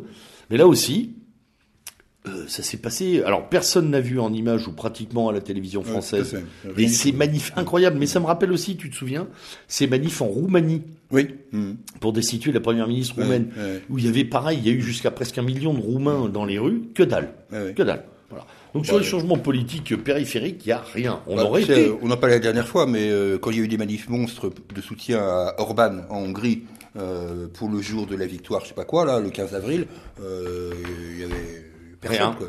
Et il a 15 fallu, il a fallu que j'aille chercher dans les médias jordaniens les photos et les, et les vidéos des manifs monstres à Damas, hein, Ouais. parce que Ouais. je les ai pas vus non plus dans la presse française. Voilà, bon, c'est Comme tu ne verras aucune nouvelle, puisqu'on est dans les petits sujets, petits sujets annexes, là, euh, tu ne verras bien sûr aucune nouvelle euh, ré- réelle de ce qui se passe au Yémen, que ce soit à Aden ou Rien ailleurs. du tout. Rien, rien du tout. Alors qu'un des, un des, un des chefs principaux de la révolution, euh, enfin en tout cas de- de- de- du mouvement Houthi, a été tué là il y a quelques Ouais, jours, hein, ouais. voilà. Euh, Et qui était peut-être même le seul euh, en capacité de négocier des accords de paix d'ailleurs. Donc c'est une politique du pire qui est, qui est jouée. euh, il a été tué par un missile saoudien. Et comme tu ne verras rien non plus sur la permanente répression qui existe à Bahreïn, Oui. là, je suis où ce, ce royaume, puisque c'est un royaume, Oui, oui, c'est Bahreïn, un royaume, euh, qui est un royaume dirigé par un roi sunnite, euh, se heurte violemment à une population majoritairement chiite. Euh, et là, là, là aussi, cette révolution à Bahreïn a commencé, si ma mémoire est bonne, en 2011. Ouais. Euh, Nous sommes en 2018. Là, il y a eu encore euh, 80 interpellations de mecs qui étaient présumés être des opposants. Enfin, mais tout le monde s'en fout, quoi. Enfin, ça n'intéresse personne. Par contre, évidemment, euh, dès qu'il y a, euh, semble-t-il, euh, euh, 40 morts dans la Ghouta, euh, là, euh, on est au bord de Ouais, ouais, ouais, l'explosion, on est au bord de la euh, crise. régionale. Donc, Alors, deux événements encore que j'aurais souhaité euh, faire euh, connaître à nos auditeurs sur le plan international euh, et journalistique, puisque on a euh, tout de même un nouveau volet de coopération internationale de 38 médias à propos Oui. de Malte. oui.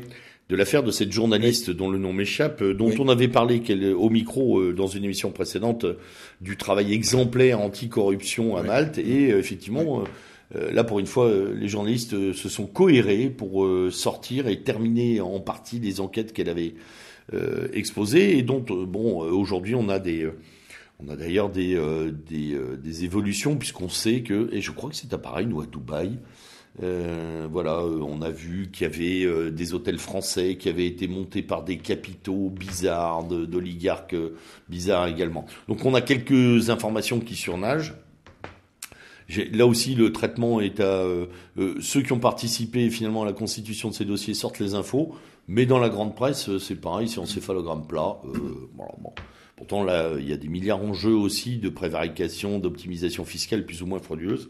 On n'en parle pas trop. Et dernier point, en Algérie hier, il y a, un meurtre, il y a eu un meurtre, hier ou avant-hier me semble-t-il, euh, qui a fait énormément de bruit, euh, pour ne pas dire qui a mobilisé nationalement les médias algériens, dont on n'a pratiquement pas entendu parler en France. qui est le meurtre de Rabé Gessem, qui était le semble-t-il le, un des le, gardien d'une mosquée à Alger et qui a été tué parce qu'il a il s'est opposé à des migrants africains qui voulaient venir boire de l'alcool dans la mosquée. Ah il a été roué de coups et euh, ils lui ont sauté dessus et ils ont euh, éclaté sa cage thoracique. C'est un séisme en, en Algérie où euh, nos auditeurs le savent parce qu'on en a un peu parlé dans d'autres émissions. L'Algérie connaît une situation de vague migratoire extrêmement violente, drogue, violence, viol, etc. Et là, le point culminant euh, le héros finalement malheureux de cet énième épisode, Monsieur Guessem, euh, semble avoir enflammé les foules algériennes. Voilà. Donc là, il y a un dossier explosif à suivre, dont j'ai rien encore entendu.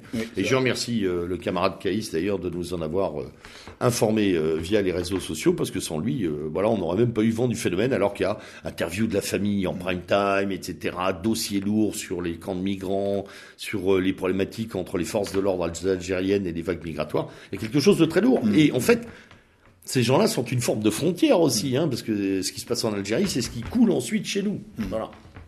Par ruissellement, comme tu.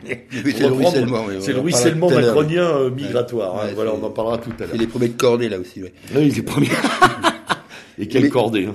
En parlant de cordée, on en reparlera aussi. Il y a des cordées dans les On va conclure cette séquence internationale sur un, un petit mot, parce qu'il y a, il y a la, la dernière étude de Reporters sans frontières qui est sortie sur la liberté de la presse dans le monde. Puisque, oui. Euh, donc, euh, je disais à nos auditeurs que nous sommes classés à la 33e position, euh, les États-Unis étant à la 45e position. Mmh. Euh, voilà, pour mémoire. Et le pays où la liberté de la presse est, paraît-il, d'après Reporters sans frontières, dont je me méfie quand même un peu des critères. Bon. Oui. Euh, serait la Norvège. Voilà. Voilà, oui. Euh, le dernier, le dernier, c'est pas une surprise, c'est la Corée du Nord. Euh, voilà. Bon, euh, maintenant j'ai un petit doute sur la fiabilité euh, de Reporters sans frontières, mais bon, cette étude est annuelle. la France a gagné six places.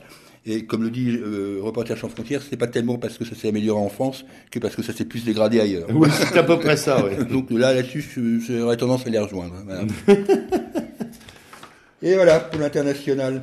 Alors, on passe au national. On va se marrer quand même parce que oh, là, il y a bah quand même beaucoup de choses euh, qui relèvent, euh, qui relèvent euh, de l'influence et de et je dirais de la du, du total de la, du total dévouement journalistique à l'État Macron. Hein. C'est c'est quand même c'est quand même impressionnant. La Corée de l'Ouest, c'est ouais, c'est la Corée de l'Ouest. Et notre leader Maximo. Euh... Ouais, c'est impressionnant la, la, séquence que nous venons de vivre avec avec trois interviews consécutifs. Le premier euh, dans cette école euh, la leçon. de l'Orne, la leçon, ouais, du la leçon de Pernod. La leçon de Pernod.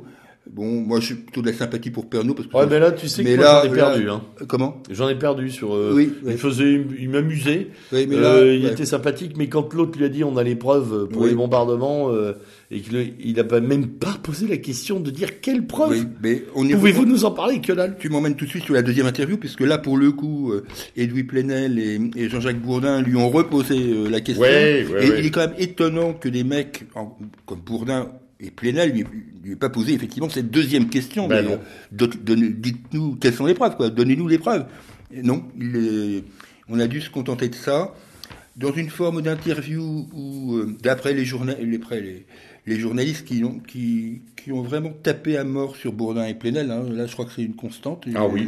Là ils ont tout le monde est alors soit c'était par jalousie de ne pas y être. Euh, je pense pour beaucoup parce que, que c'est comme c'est. Hein. Soit soit parce qu'ils ont trouvé que l'agressivité euh, était un peu démesurée par rapport à Macron. Bon, ok.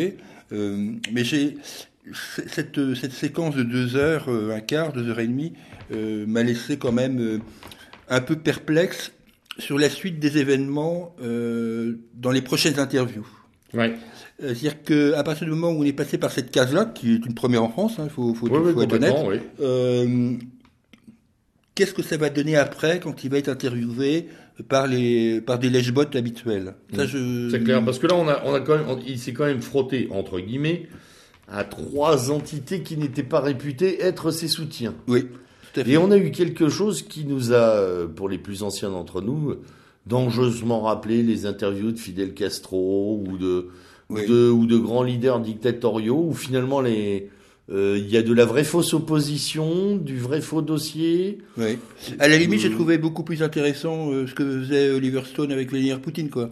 À la limite. À la limite. Qui, qui, pourtant empathique oui, en plus. Pourtant, ça n'a pas été non voilà, C'est plutôt un panégyrique qu'autre chose, mais mais mais euh, je crois que, et pour revenir sur ce que tu disais, l'agressivité de Plenel, notamment plus que de Bourdin d'ailleurs, euh, sert complètement la com de fer de Macron, qui est une communication euh, qui, qui, est parfaitement à l'opposé de cette hystérie, mm.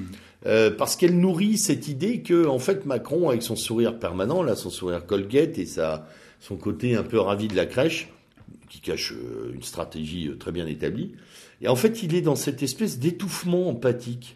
Oui, avec un clin d'œil appuyé tout de même, à mon sens, euh, à l'électorat de droite, car euh, l'électorat de droite euh, euh, exècre Plenel. Oui, hein, bien sûr. depuis depuis l'affaire Bettencourt, depuis toutes les problématiques avec Sarkozy, s'il y a bien un journaliste que l'électorat de droite classique à bord, c'est bien Plenel. Ouais, hein. Et donc évidemment, de mettre quelqu'un d'aussi antipathique pour cet électorat en face de Macron a tendance à souder euh, l'électorat de droite euh, à Macron. D'ailleurs, on en reparlera tout à l'heure dans le fameux sondage Paris Match, mais on voit quand même là qu'il y a euh, un transfert de la droite dite républicaine vers, vers le macronisme. Et, et, de la, et, de la, et de la gauche social-démocrate également, qui a, qui a été siphonnée. Mhm. D'ailleurs, c'était très intéressant. En fait, là où le second débat était très intéressant, c'est que justement on a pu voir que euh, et Bourdin et Plenel étaient sur des positionnements idéologiques XXe siècle, mm. Avec des espèces de, de leviers qui sont complètement obsolètes face à un Macron. Mm. Qui lui, qui lui n'est pas idéologique, euh, qui est, toujours dans cette espèce de stratégie d'éponge, euh, molle, dure mais molle, soft mais totalitaire. Enfin, et les mecs, les mecs faisaient preuve de leur incompréhension de l'époque face mm. à lui, en fait. Mais là où j'ai trouvé, pour finir sur la, le troisième entretien, finalement Macron le plus à l'aise, le plus dans son élément, c'est le dernier entretien qu'il a donné euh, à une chaîne américaine, en l'occurrence à Fox News. Fox News, qui est quand même qui ferait passer. Euh, qui ferait passer nos médias de droite pour de doux de, de, euh, gauchistes. Oui. Parce que Fox News, quand même, faut le dire. Hein. Ouais, tout à fait. C'est, c'est hyper réel, conservateur américain. Hein, voilà. C'est très Trumpiste. Hein. Et donc tout le monde se pâme évidemment sur la pratique de l'anglais du ah président Macron. Moi, je, enfin, pour reprendre quelque chose qui a été écrit sur Boulevard Voltaire, ce qu'on attend aussi du président de la République française, c'est qu'il défende la langue française. Ah ouais, un peu, ouais. Ça peut être aussi. Euh, ça peut être aussi On avait eu un précédent, Giscard d'Estaing avait, oui, Giscard d'Estaing, avait pris la parole devant le Congrès en anglais, me semble-t-il. Oui. Enfin bon, euh, autrement c'est vrai que les autres ils, brillaient pas. Enfin, Hollande parlant en anglais, c'était quand même une. C'était amusant. Une vaste rigolade quand même. Mais bon, euh, ce, côté. Euh, ce, je, sens quand il est avec les médias américains une, une, proximité qui me qui me gêne. Enfin, bah, c'est normal. Enfin, je veux dire, c'est un young leader. Oui. de la French American Foundation. C'est un banquier. Euh, c'est un homme, euh, voilà. De le... Alors moi, ce que j'adore, c'est qu'il se revendique hors système. Lui et Trump, d'ailleurs, s'en revendiquent tous les deux, alors qu'ils sont de parfaits produits du capitalisme, enfin du capitalisme anglo-saxon, euh, dont ils sont d'ailleurs de parfaits défenseurs. Alors que ce soit le capitalisme industriel d'un côté ou, ou les flux financiers de l'autre. Mm. Mais euh, oui, oui, il était, il était enchanté, Macron. On lui avait donné un bonbon sur Fox News. Hein. Voilà. Ça, c'est Enfin bon, cette, période de com, euh, je pense, va finir tout de même par lasser. Parce que oh, elle, est déjà contamine, hein. oui, elle, contamine même euh, des, des, hauts, euh, des hauts fonctionnaires, on va dire ça comme ça. quand j'entends Guillaume Pépi expliquer Guillaume Pépi Oui. il a expliqué que, euh, en fait, le taux de grévistes à la SNCF baisse et que la circulation s'améliore alors que les gens rament tous les jours à peu près de la même façon. À peu près, ouais. je pense que tu en es témoin, ouais, ouais, témoin direct. Hein. direct euh, et que, et que de toute façon, que les Français n'aient pas de souci à se faire parce qu'il n'y aura pas de grève en, pendant l'été. Alors là, euh, franchement, euh, il est un peu gonflé de dire un truc pareil parce que je ne sais pas qu'est-ce qu'il en sait. Mmh. Même si On peut imaginer qu'ayant réservé euh, leurs vacances, beaucoup de gens euh, voilà, seront quand même tentés de pas faire grève. Hein, enfin bon, moi, je serais lui, vu l'état des lieux, vu le fait que les syndicats récusent maintenant Madame Borne, dont je rappelle tout de même que Madame Borne est, en tant que ministre, assez mal placée pour juger de l'état de la SNCF dans la mesure où elle a été directrice de la stratégie de la SNCF en ouais, ans. quand hein. même. Hein. quand même. Et donc, s'il y a 50 milliards euh, ou 46,8 milliards euh, d'euros de dette, Madame, euh, Madame Borne et sa stratégie tout TGV n'y est peut-être pas pour rien. Donc, je trouve qu'il était assez normal que les syndicats demandent l'arbitrage de l'incompétent euh, au-dessus, c'est-à-dire euh, euh, Édouard Philippe, et on verra ce que ça donnera, mais ça, me paraissait quand même assez délicat pour Madame Borne d'aller négocier avec des syndicats de l'entreprise auquel elle appartenait. Quoi. Ça me paraît assez ardos. Quoi. Surtout qu'elle, elle ne gagnait pas 1900 euros par mois, si j'ai bien compris. Non, non, elle, était aux alentours de 50 000 euros. donc, ça allait très très bien. Oui, ça allait très bien pour elle. Enfin bon, il y a une contamination de la com là en ce moment qui devient particulièrement agaçante. Et surtout euh, un séquençage, c'est-à-dire que Macron, euh, on le voit pas sur le dossier SNCF. Ah non, non, non, non, non. C'est une manière de casser les dossiers, d'ailleurs, de les faire traiter par les ministres. Euh, voilà. Alors il faut reconnaître que les ministres, par ailleurs, là j'ai cité Madame Borne, mais c'est vrai que pour le reste, on peut pas dire qu'ils brillent par leur présence. Hein. Bah, on a vachement de mal, surtout, à les nommer. Oui. Alors, on a Ça, c'est quand même une grave statistique que l'on peut poser. C'est, c'est faites le test d'ailleurs chez vous, chers auditeurs, euh, lors du repas du dimanche. Hein, mm. Demandez à vos à vos amis euh, collatéraux euh, et membres de la famille de vous citer au moins trois, quatre ministres du gouvernement Macron, hormis les rappelés habituels de tous les autres partis.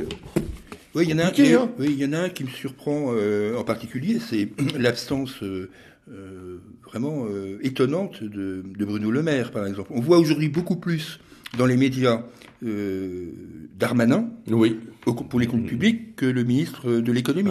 c'est assez une sorte de délégation de dossier ah avec étonnant. Mmh. étonnant. Mais on est toujours dans cette idée que finalement on étouffe par la mollesse, quoi. Hein. Il n'y a, pas de présence, en fait. Non. Euh, c'est désincarné comme pouvoir. Il y en a un, au niveau international, il y en a un qui démontre euh, à l'envie. Euh, si on met de côté évidemment Macron, pour le reste, est-ce qu'on peut me citer un truc un peu intéressant de Jean-Yves Le Drian? Non. Mais non, bien sûr. Et je, je n'ose même pas parler de Madame Parly au ministère de la Défense, au ministère des Armées.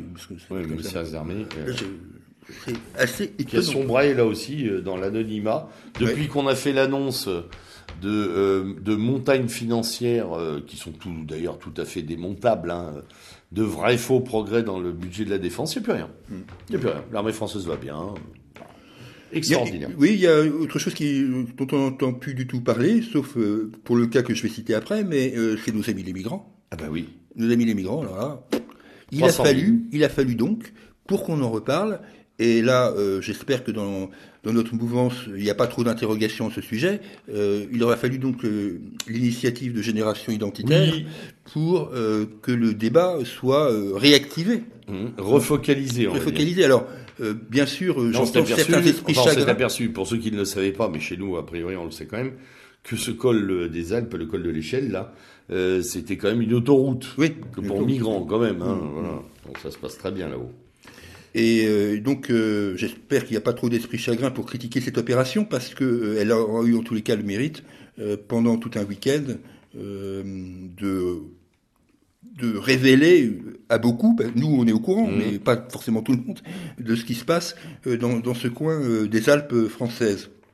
Et d'ailleurs, moi je note un truc assez étonnant et assez amusant, c'est que euh, cette opération qui a été pour le coup médiatisée dans tous les sens du terme parce que la com des idées bonnes euh, et, la, et la couverture médiatique a été globale. Je crois que tous les mm. médias en ont parlé. Évidemment, pour se draper dans l'indignation du message effroyablement euh, violent, en fait, rentrez chez vous. rentrez chez vous, c'est un message de haine. Je savais mm. pas moi. Bon, je savais pas. Euh, et puis surtout, tous ces braves gens qui passent leur temps à taper sur l'État en ont tous appelé à la nécessité de l'intervention de la force publique pour calmer cette milice. Alors ça, c'est génial d'entendre des, des, des petits cons d'extrême gauche en appeler à la force de l'État pour calmer la milice euh, nazie, néo-nazie. euh, voilà, Les euh, mêmes d'ailleurs qui, évidemment, euh, hurlent sur. euh, Dès qu'il y a un gendarme à Notre-Dame-des-Landes. Voilà. Ouais. Ça, Ça, là, c'est- par contre. euh, Et là, là, le, ou, ou de des facs, ou ouais. des facs. Hein. Voilà, il y a un, un gendarme mobile dans dans un amphi, c'est euh, c'est le, cri- le crime contre l'humanité. Mais là, il faut faire monter tous les gendarmes de haute montagne pour déloger les identitaires. Ouais, Voilà.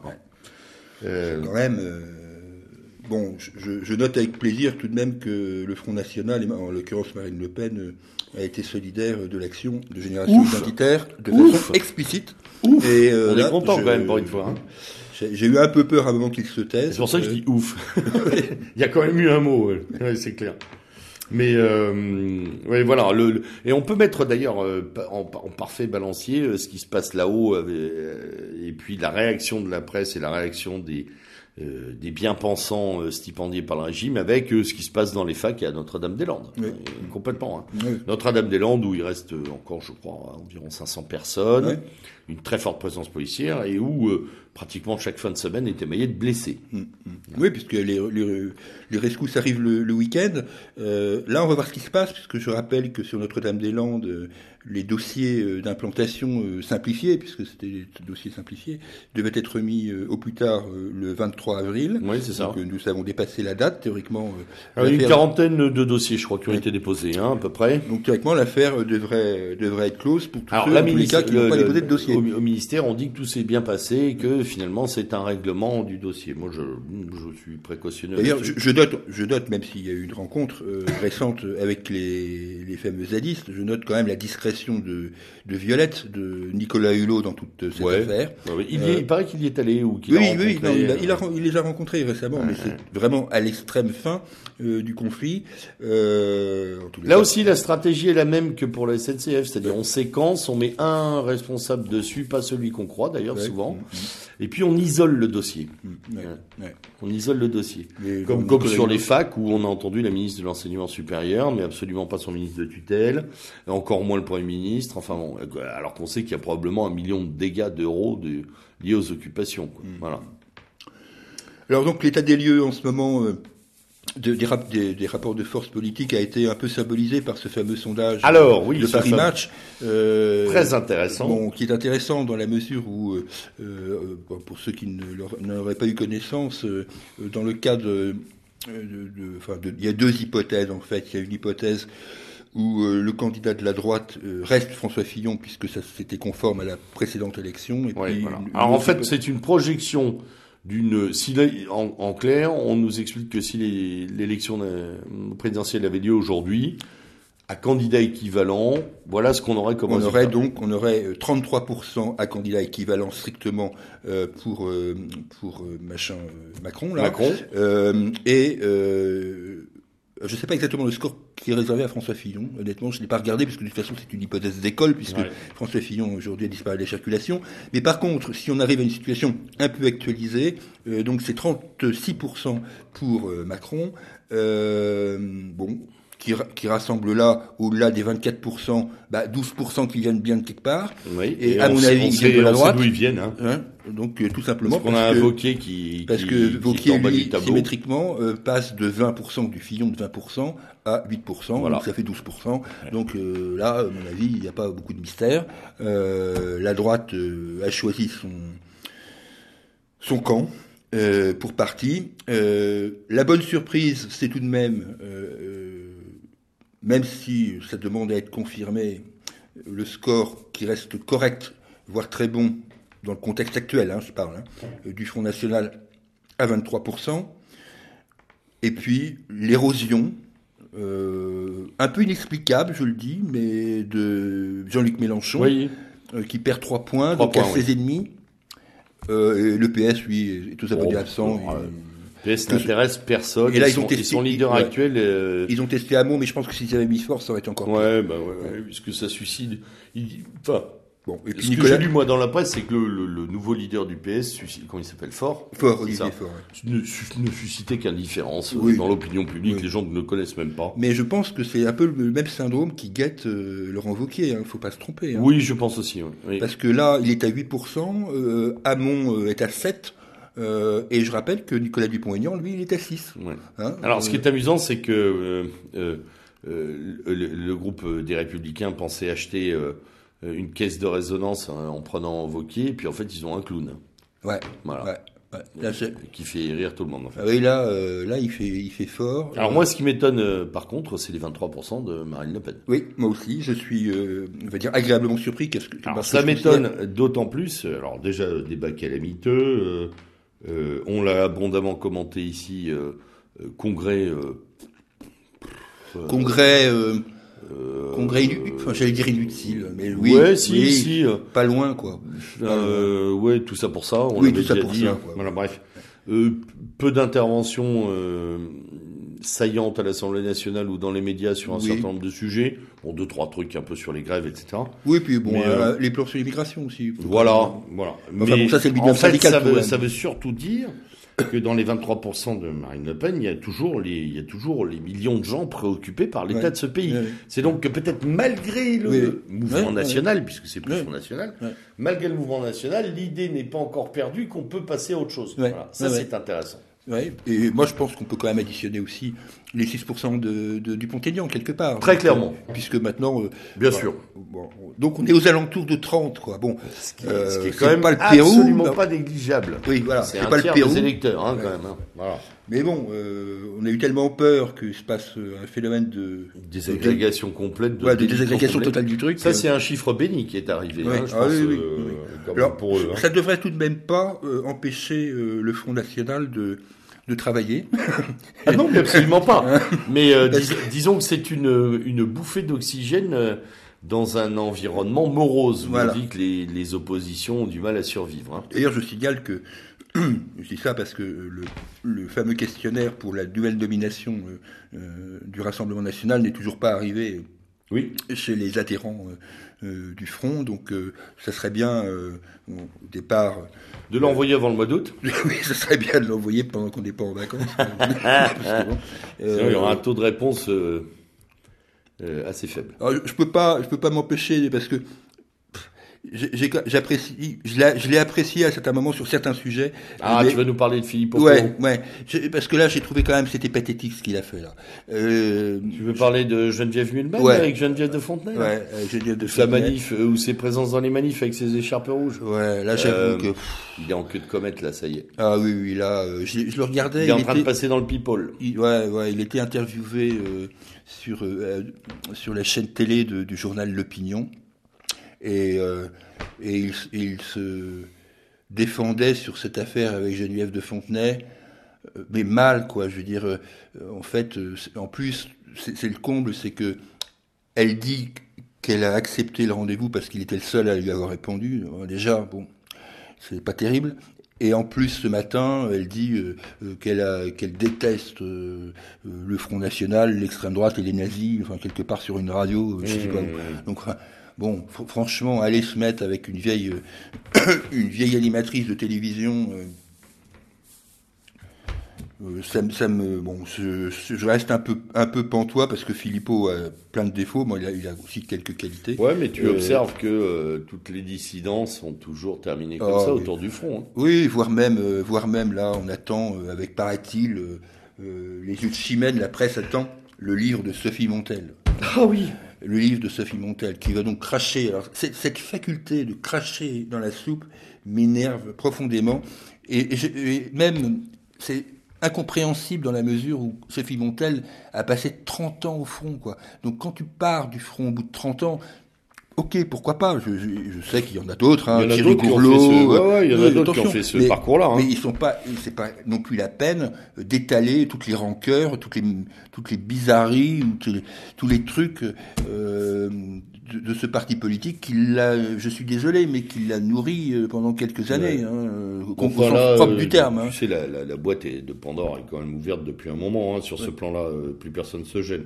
Après, je ne sais pas si elle fera les scores de presse, de vente, pardon, euh, De Jean-Marie. Jean-Marie Le Pen avec sa- son premier tome hein, de, bio. hein, on est très loin. hein. Ouais, je crois pas. J'ai encore vu ça l'autre jour au supermarché. euh, c'est vraiment sur tous les étals, ça passe. Ouais, je voulais dire un mot sur le cercle des poètes disparus, c'est-à-dire Ah. euh, les écolos, le PS et les communistes. Ouais, voilà. Parce Mais que en fait, j'ai du mal, j'ai du mal parce que les écolos, Euh, Bah, ils sont la retraite de digérés. Cécile Duflot, Ils sont, plus- ils sont totalement digérés ah, par le sont- système. c'est terrible. Euh, vraiment entre, enfin, je sais pas ce qui reste quoi. Euh, Rien, je n'ai pas la cruauté de parler de euh, Jean-François reste- Placé. Il reste rien de l'écologie politique. Là. Bon, Jean-François euh, Jean- euh, placé, euh, Placé. placé, il était placé en garde à vue. hein, euh, Ouais. Il est en pleine dérive. euh, Les autres. euh, Duflo, elle, elle part chez Oxfam. Oxfam, donc je rappelle que c'est une, une ONG qui a été euh, condamnée pour euh, euh, proxénétisme Ouais. à Haïti, Ouais. euh, exploitation du peuple. Enfin, mais, euh, vraiment, ils ont pété les plombs. Quoi. Enfin, euh, Il se recase. Il se recase. bon, voilà le pour l'instant. le PS, je sais pas quoi dire. Ils, ils ont même pas été foutus de défendre le bouquin euh, de François Hollande. Donc je rappelle tout de même qu'il a été premier secrétaire du Parti socialiste avant d'être président de la République. Oui, Euh, longtemps d'ailleurs. Tout le monde rigole de ce bouquin, ils auraient pu au moins eux faire le service Ouais. minimum. euh, Surtout que Fort euh, s'était placé dans une ligne euh, critico-compatible avec le bilan. Oui. Hein, C'était un des rénovateurs euh, en dit, qui dit qui dit faut pas cracher sur tout. Regardez, ça porte ses fruits aujourd'hui. C'est Macron qui en profite, mais euh, nos décisions politiques avaient quand même un sens. Bon, bref. Quant aux communistes, euh, Oh c'est difficile de tirer sur les ambulances. En fait, j'a- j'avais rien à dire sur les communistes jusqu'à ce matin. J'ai écouté, non mais j'ai écouté le maire communiste de Grigny, Ah. qui en a ras-le-bol d'être- Et il en a ras-le-bol et il dit, euh, en gros, la politique de la ville, ça m'a rien rapporté du tout. euh, Les, les crédits sont, sont attribués n'importe comment. euh, voilà. euh, les crédits sont développés n'importe comment. Et puis, dans la présentation, euh, Elisabeth Martichoux essaye de présenter la ville de Grigny, parce que c'est vrai, on ne connaît pas forcément. C'est une ville donc de 30 000 habitants. Et donc, euh, je ne sais pas si c'est malicieux de sa part ou un gage de diversité. Elle rappelle innocemment qu'il y a 89 nationalités à Grigny. Ouais. Et, et le mec, après, il se plaint euh, du niveau d'analphabétisation et, et de, et de non-développement de la langue française dans sa ville. Non mais, il a compris. Enfin, Euh, ouais. là, ils ont un problème. Hein. Alors ça, c'est de la cécité idéologique. Ah oui, la cécité totale. Comme Et- on peut pas imaginer que les gens euh, n'apprennent pas et qu'ils viennent d'endroits où on n'apprend pas. alors- Mais il est quand même notoire que ce mec donc en a marre, euh, voilà, est prêt presque à rendre son tablier. Il a été raccroché, dit-il, par Jean-Louis Borloo, auquel il voue un culte. Bon, ok. Euh, mais ça Entre me deux rappelle, bouteilles alors. mais ça Ou, me rappelle- deux cures de désintox. Ouais, une cure de désintox. Mais ça me rappelle un peu le parcours ben, de l'écolo de service là, euh, qui était le maire de Sevran, lui qui en a, euh, qui Ah en a- oui, euh, qui a claqué la porte là, euh, de- enfin claqué la porte de sa mairie. Euh, ouais, je sais plus. Oui, enfin bon. Euh, Et-. Mais ces gens-là, ils sont déroutés par une situation que, évidemment, que ça leur tombe sur la gueule la réalité. Bah, ils quoi. l'ont tellement refusé mentalement cette situation, ils sont tellement restés dans l'illusion que quand la situation est euh, déborde dans leur réalité, bah ah, j'y arrive plus. Voilà. Voilà. Mais bon, tout ça c'est du résidu, hélas. Oui. les cas, les trois ou quatre euh, Bah, tu sais, formations que tu viens de citer, il n'y a plus rien. c'est un coup à regretter Georges Marchais. Quoi. Ouais, bah, bien sûr, ou un Krasuki, un Marchais. euh, Bon, on était au moins dans une forme d'opposition assez, euh, euh, assez marrante. là, marrant. Faut- Déjà, faut- déjà, au moins, au moins, on se marrait, quoi, Déjà, parce qu'on se marre plus euh, dans la séquence actuelle. Tu Avec vois- un Macron, purée, qu'est-ce que c'est pas Pierre drôle. Laurent, euh, c'est Pierre son Laurent. père. Pierre Laurent, on dirait un séminariste. Enfin, non, non, mais, mais- Tu te souviens de son père? Ah, c'était quelque chose. bah oui. Oh, c'est un. Oh là là là, un personnage. Non, là, euh, bah, les chiens euh, font parfois des chats. Il y a un problème génétique chez les gens. Allez, on va passer au coup de gueule, au coup de cœur pour terminer ce Allez. numéro. Alors, Coup de gueule. j'en ai quelques... quelques alors, je sors du sujet, euh, puis on va revenir après sur les sujets politiques. Euh, j'ai un coup de gueule... Là, vraiment, c'est très, euh, très particulier, hein, ce que je vais dire.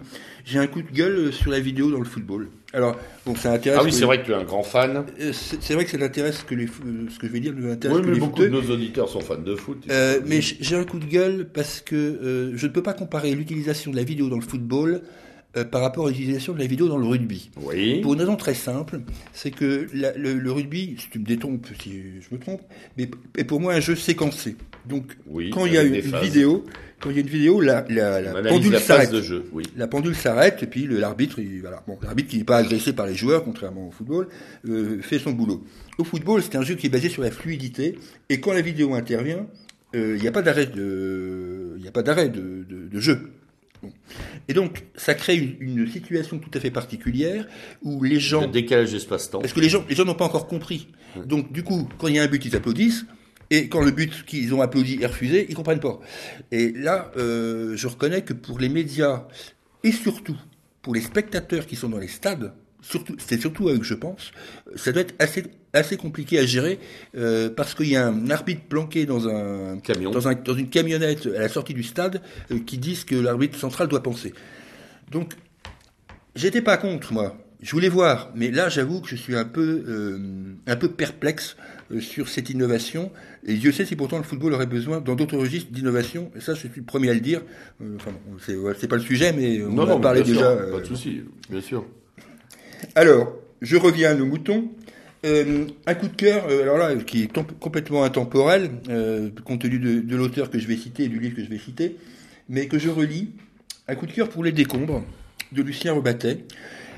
Pour. Bon, Les Décombres est, un- est une œuvre exceptionnelle sur le- l'effondrement de, de notre système démocratique des années 30 et pendant, et pendant la guerre, enfin bon, peu importe. Ce qui m'intéresse surtout, c'est comment, euh, c'est la parenté qu'il peut y avoir entre certains personnages décrits par, euh, euh, par Lucien Rebattet à l'époque, avant la guerre, je précise. hein, là, je parle uniquement avant la guerre. Et, euh, Des personnages et, et ce qui se passe aujourd'hui. Alors évidemment, tout n'est pas, tout n'est pas comparable, mais il y a quand même un climat et des attitudes chez certains politiciens de droite euh, que je retrouve un peu aujourd'hui. Ouais. Euh, voilà. Bon, c'est tout. Donc je, Oui, mais voilà, c'était mon petit coup de voilà, cœur on peut réinviter nos lecteurs, hein, pour ceux qui l'ont, à lire Ah oui, oui, décombres, franchement, et si vous pouvez le lire dans l'édition complète, c'est mieux que Ouais. dans l'édition euh, Pauvert. hein. Euh, coup de cœur pour Visegrad Post, je l'avais déjà signalé, je n'y reviens pas. Alors, un coup de cœur mitigé, coup de gueule, sur deux, deux sites euh, dont j'ai déjà parlé, euh, qui sont euh, Thinkerview et Les Crises.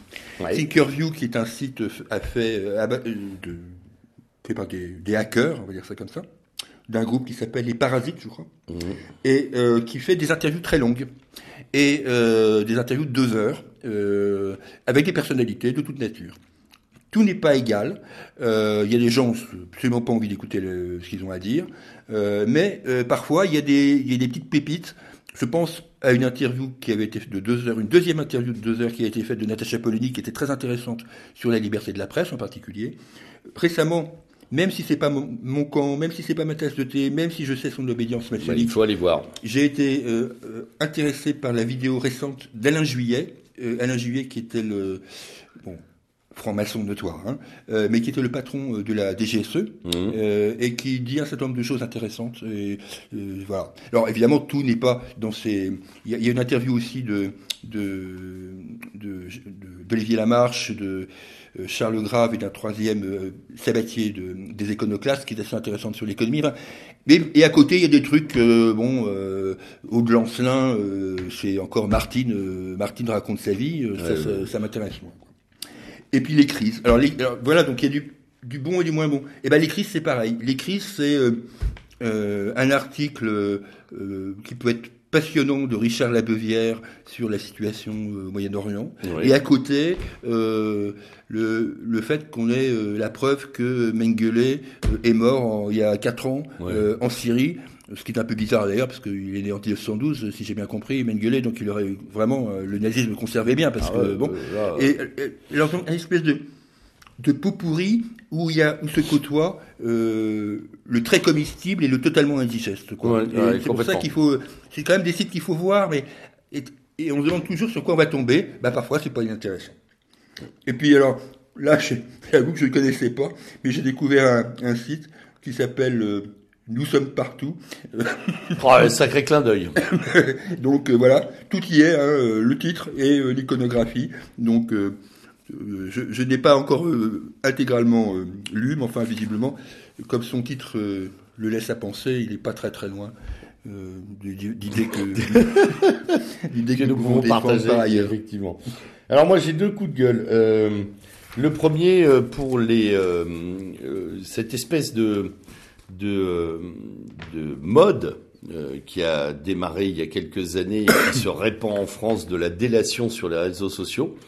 Je veux parler ici justement euh, euh, du, euh, du jeune porte-parole de Génération Identitaire dont depuis hier circule l'affiche professionnelle dans l'entreprise que je ne citerai pas, dans laquelle il travaille. Une entreprise connue. Hein. Oui, très connue. Délation qui est construite d'ailleurs de manière totalement anonyme par des comptes Twitter dont on peine à savoir qui est derrière, ce qui prouve un peu le, caractère éminemment, euh, éminemment respectable de leurs auteurs et qui, euh, finalement euh, se répand maintenant comme une espèce de normalité. Hein. Bah, puisque tu es un méchant, c'est normal que tu sois. Alors on l'avait vu aux États-Unis avec les gens qui avaient fait les manifs euh, les manifs contre les destructions des, des statues du général Lee, etc. Et là maintenant, c'est devenu aussi très courant en France euh, de participer à cette délation, de la relayer, de s'en délecter. C'est vraiment un travail de petite pupute. Quoi. Ouais, ouais, On est passé de euh, Balance ton port donc à ce site qui est Balance ton facho, parce que c'est ça. Ouais, c'est ça. Et puis puis il y en a d'autres. Il y en a d'autres. Ça a été très relayé. Il y a plein de euh, Lies Worker ou je sais plus quoi. Enfin bref, il y a plein de plein de sites comme ça où euh, vous retrouvez. Euh, et ces sites-là sont repris par la presse, repris par des journalistes, euh, des blogueurs connus qui s'en délectent. Voilà. Donc là, c'est vraiment une mentalité collabo absolument détestable, qui fait pas l'objet d'ailleurs d'une analyse de presse très lourde. Euh, on Sauf parfois pour s'en féliciter. Oui, voilà, à part pour s'en féliciter. Donc vraiment, euh, c'est vraiment, euh, on porte nu les comportements, les pires comportements des humains. Ce n'est pas étonnant, mais c'est énervant, il faut le reconnaître. Voilà pourquoi il y a un coup de gueule de ma part. Et deuxième coup de gueule, euh, contre le, la, ces petites passionnariats à Katsu qui pullulent maintenant sur les plateaux de télé en marge des grèves des facs. Hein, ces petites coconnes là, bourgeoises, euh, euh, à grande bouche, euh, qui nous racontent tout un tas de trucs de cisgenre, de, de répression policière, etc. et qui sont de véritables petits commissaires politiques mm. Qu'on met en face de journalistes chevronnés, qu'on met en face de politiciens qui eux ont déjà du, du mordant, et à qui d'ailleurs euh, euh, à qui d'ailleurs on intime l'ordre de pas trop taper sur, euh, sur ces jeunettes. Bon. c'est assez extraordinaire là aussi ce qui se passe dans, dans nos médias qui accueillent ces gens qui n'ont aucune épaisseur, qui répètent des poncifs absolument abominables avec un sérieux qui, qui fout les jetons par moment. Euh, parce qu'on est vraiment face à une espèce de gauchisme mental comme une, comme une expression du vivant.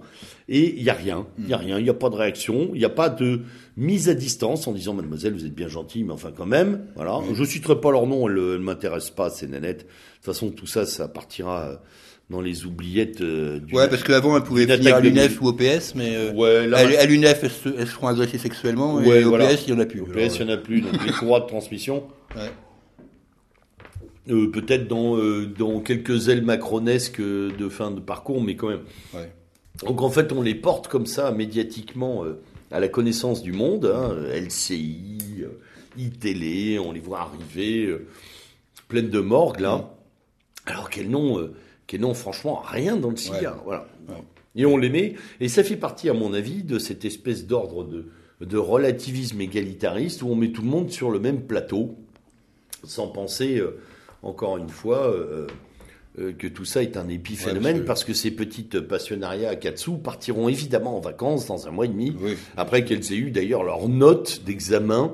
Leur 10 sur 20. Voilà, leur 10 sur 20 automatiquement donné, parce que euh, on est quand même face à des révolutionnaires d'opérette qui veulent changer le monde mais avoir leurs examens. Bon, soit on s'oppose à un système, et alors on s'y oppose complètement, on occupe les facs tout l'été, on fait des universités populaires, on essaie de travailler le réel, soit bah voilà, on fait Pipoland parce qu'on est en, à l'anniversaire de 68 et qu'on prétend euh, quand même rejouer ce que papy et mamie ont fait. Mais enfin, c'est ridicule. Voilà mon, mon, coup de gueule sur ce plan. Ouais, tout ça pour trois jours de, de présence dans un squat à Tolbiac, euh, franchement. Voilà, complètement. Et, et euh, il faudra qu'on explique d'ailleurs ce que ça a de révolutionnaire de casser des, des toilettes à coups de masse. Hein. Ouais, voilà. Ou des ordinateurs. Ou des ordinateurs. Voilà, est-ce que ça a d'intéressant Un million de dégâts, je le répète, euh, que le contribuable va devoir régler, bien évidemment, comme d'habitude. Euh, ça, c'est moins, c'est moins. Ça, c'est pour le seul Tolbiac. Hein. C'est pour le seul, voilà. Euh, eh bien, écoute, je crois qu'on a fait le tour hein, de cette émission qui était très dense, un peu plus longue que d'habitude, mais il y avait énormément de choses à dire. comme d'habitude, on, on renvoie nos auditeurs au site de Méridien Zéro pour l'écoute de cette émission. N'hésitez pas non plus sous le, le podcast de l'émission à nous poser des questions, à nous redemander euh, des éléments pour aller chercher des articles, oui, pour revoir critiquer tel critiquer bien entendu. Voilà, ici, on n'a pas, on n'a pas la parole sainte. Hein, voilà, on développe des analyses. Objectivement, vous pouvez tout à fait être en désaccord, et c'est tellement enrichissant de pouvoir en discuter. Voilà, c'était le lieutenant Sturm à la barre de ce nouveau numéro de Revue et Corrigé. On se donne bien entendu rendez-vous dans quelques semaines, un gros mois. Euh, euh, pour parler de la suite. Julien, merci beaucoup. Je vous en prie. Et à vous tous, bonne soirée. Au revoir. Au revoir.